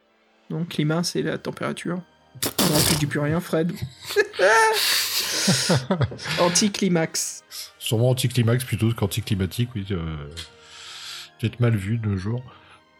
Non, mais c'est- vrai que c'est un plaisir de retrouver. euh, c'est un plaisir de retrouver le Ardent. C'est un plaisir de retrouver l'écriture Ouais. de Brennan là-dessus. Moi, franchement, que j'apprécie plus l'écriture d'écriture là-dessus que sur euh, la quête du Graal pour l'instant, donc euh, à suivre. Euh, le côté jeu de Mm. rôle, le côté épique m'ont plu, le- la petite espèce d'intrigue du départ m'a plu. Mais après, j'ai vraiment trouvé que c'était une succession de combats. Euh, en plus, et qu'on te, te dissème une énigme, euh, bah, moi pour le coup, que je risquais pas de résoudre parce que j'avais pas les, les bulles, les billes. Et même avec la phrase du temple, tout ça, ça m'a servi à rien. Et je trouve que, oui, tout résumé euh, sur une énigme. En fait, souvent, Ouais. on s'en dit pas, mais Herbie Brennan, en fait, il fait un peu des one pas one true sway, parce que, en fait, t'as pas de 10 000 façons de les résoudre, ces, ces intrigues. Non. Euh. Et oui, donc euh, moi c'est un, très frustrant et euh, c'est aussi des aventures qui sont plus courtes. Par contre, c'est vrai qu'aussi c'est un peu plus euh, romancé, il y a un peu plus de descriptions, les personnages sont un peu plus fouillés, donc ça c'est pas désagréable. Mais moi, à partir du moment où en fait on est rentré euh, dans le Val avec la bon guide, j'ai l'impression d'avoir fait une succession de combats euh, la plupart du temps, euh, la plupart du temps inutiles. Donc ça c'est pas très sympa et en fin de compte oui j'ai beaucoup euh, j'avais bien galéré dans la première partie parce que je trouvais pas ce, cette règle avec l'anneau mais euh, j'étais presque frustré, mais j'étais dedans. Et après, je suis, euh, au fur et à mesure, plus, plus allé, plus sorti de l'aventure. Et après, quand on change de corps, on devient ce, blond platine, là, moi, je. j'ai-. Franchement, même à la fin, y a, dans les cavernes, il y a une espèce de labyrinthe avec euh, l'amibe et tout ça. Franchement, avec l'énigme des poids, moi, ça commence à me casser les bonbons presque. hein, non, bien dit, c'est ça. hein. Je crois que je crois qu'on partage un peu les mêmes points là. hein. C'est vraiment. Et une fois qu'on est dans ce, cette fameuse caverne, on change de la narration. Enfin, on change euh, d'ambiance et d'atmosphère et quelque chose de plus routine que quelque chose qui était très différent au début. Moi, tout ce passage de Louardan qui est maintenant conseillé. Et puis, tu sais, quand il dit qu'il remet sa tenue de barbare, que justement les, les gardes le voient justement renfiler son ancien habillage du dieu du désert, il y a ces passages aussi où Louardon prie au dieu du désert, tu sais, qu'il a, il dit en plus qu'il a négligé ces derniers temps en travaillant au conseil du roi. Euh, quand, il- quand on lit la lettre du roi, il y a vraiment ce, ce super euh, construction du monde et de l'univers de Louardon, et puis à la fin ça part, quoi, ça devient anticlimatique, anti, ah, anticlimax, on merde, a dit, ah non, on peut plus lire ce. Interdit. j'ai oublié. Euh, mais vous voyez ce que je veux dire, en fait, ça anéantit vraiment toute cette euh, superbe scène d'action qui aurait pu se passer, parce que moi j'ai trouvé ça chouette quand il y avait les chevaliers d'or, enfin les, les chevaliers aux armures dorées. Euh, je me suis dit, ah cool, est-ce qu'ils vont nous suivre? Est-ce que ça va être nos compatriotes? Est-ce qu'on a traversé le temps et on est dans le futur où le monde c'est la merde, où la horde a gagné le combat, le bouclier est tombé, et voilà maintenant on est euh, Louardan, le seul sauveur du royaume, le dernier roi des terres, et les trois chevaliers en fait sont nos gardes du corps, avec la déesse là qui nous téléporte, mais euh, elle est proche de la mort. Tu vois, je suis en train de me fabriquer un truc que je trouve beaucoup plus grandiose euh, que ce qui s'est passé dans notre aventure, quoi. Oui, et donc. euh, Bref, j'étais assez déçu de cette fin. Et c'est vrai que nous, que- donc euh, Fabien nous a fait un beau dossier encore pour ce loup ardent, et c'est vrai que lui, euh, il a été assez surpris euh, par cette aventure, euh, surpris par les règles, euh, surpris par les systèmes, et je pense même qu'il n'y a pris aucun plaisir. Donc euh, Fabien, lui, tu, mets, euh, tu lui mets un, on le sait très bien, quoi. Et euh, ouais, on en a parlé justement. Fabien me disait, oh, j'en peux plus suis désolé, mec, je savais pas que ça allait te déplaire autant. Mais ouais, en tout cas, merci beaucoup, Fabien. Excellent dossier. euh, Sacrée aventure à, raconter, hein. c'est pas facile, Wardan, surtout expliquer les règles. hein. T'as envie de copier-coller ce qu'il y a dans, dans le livre, quoi. Mais voilà.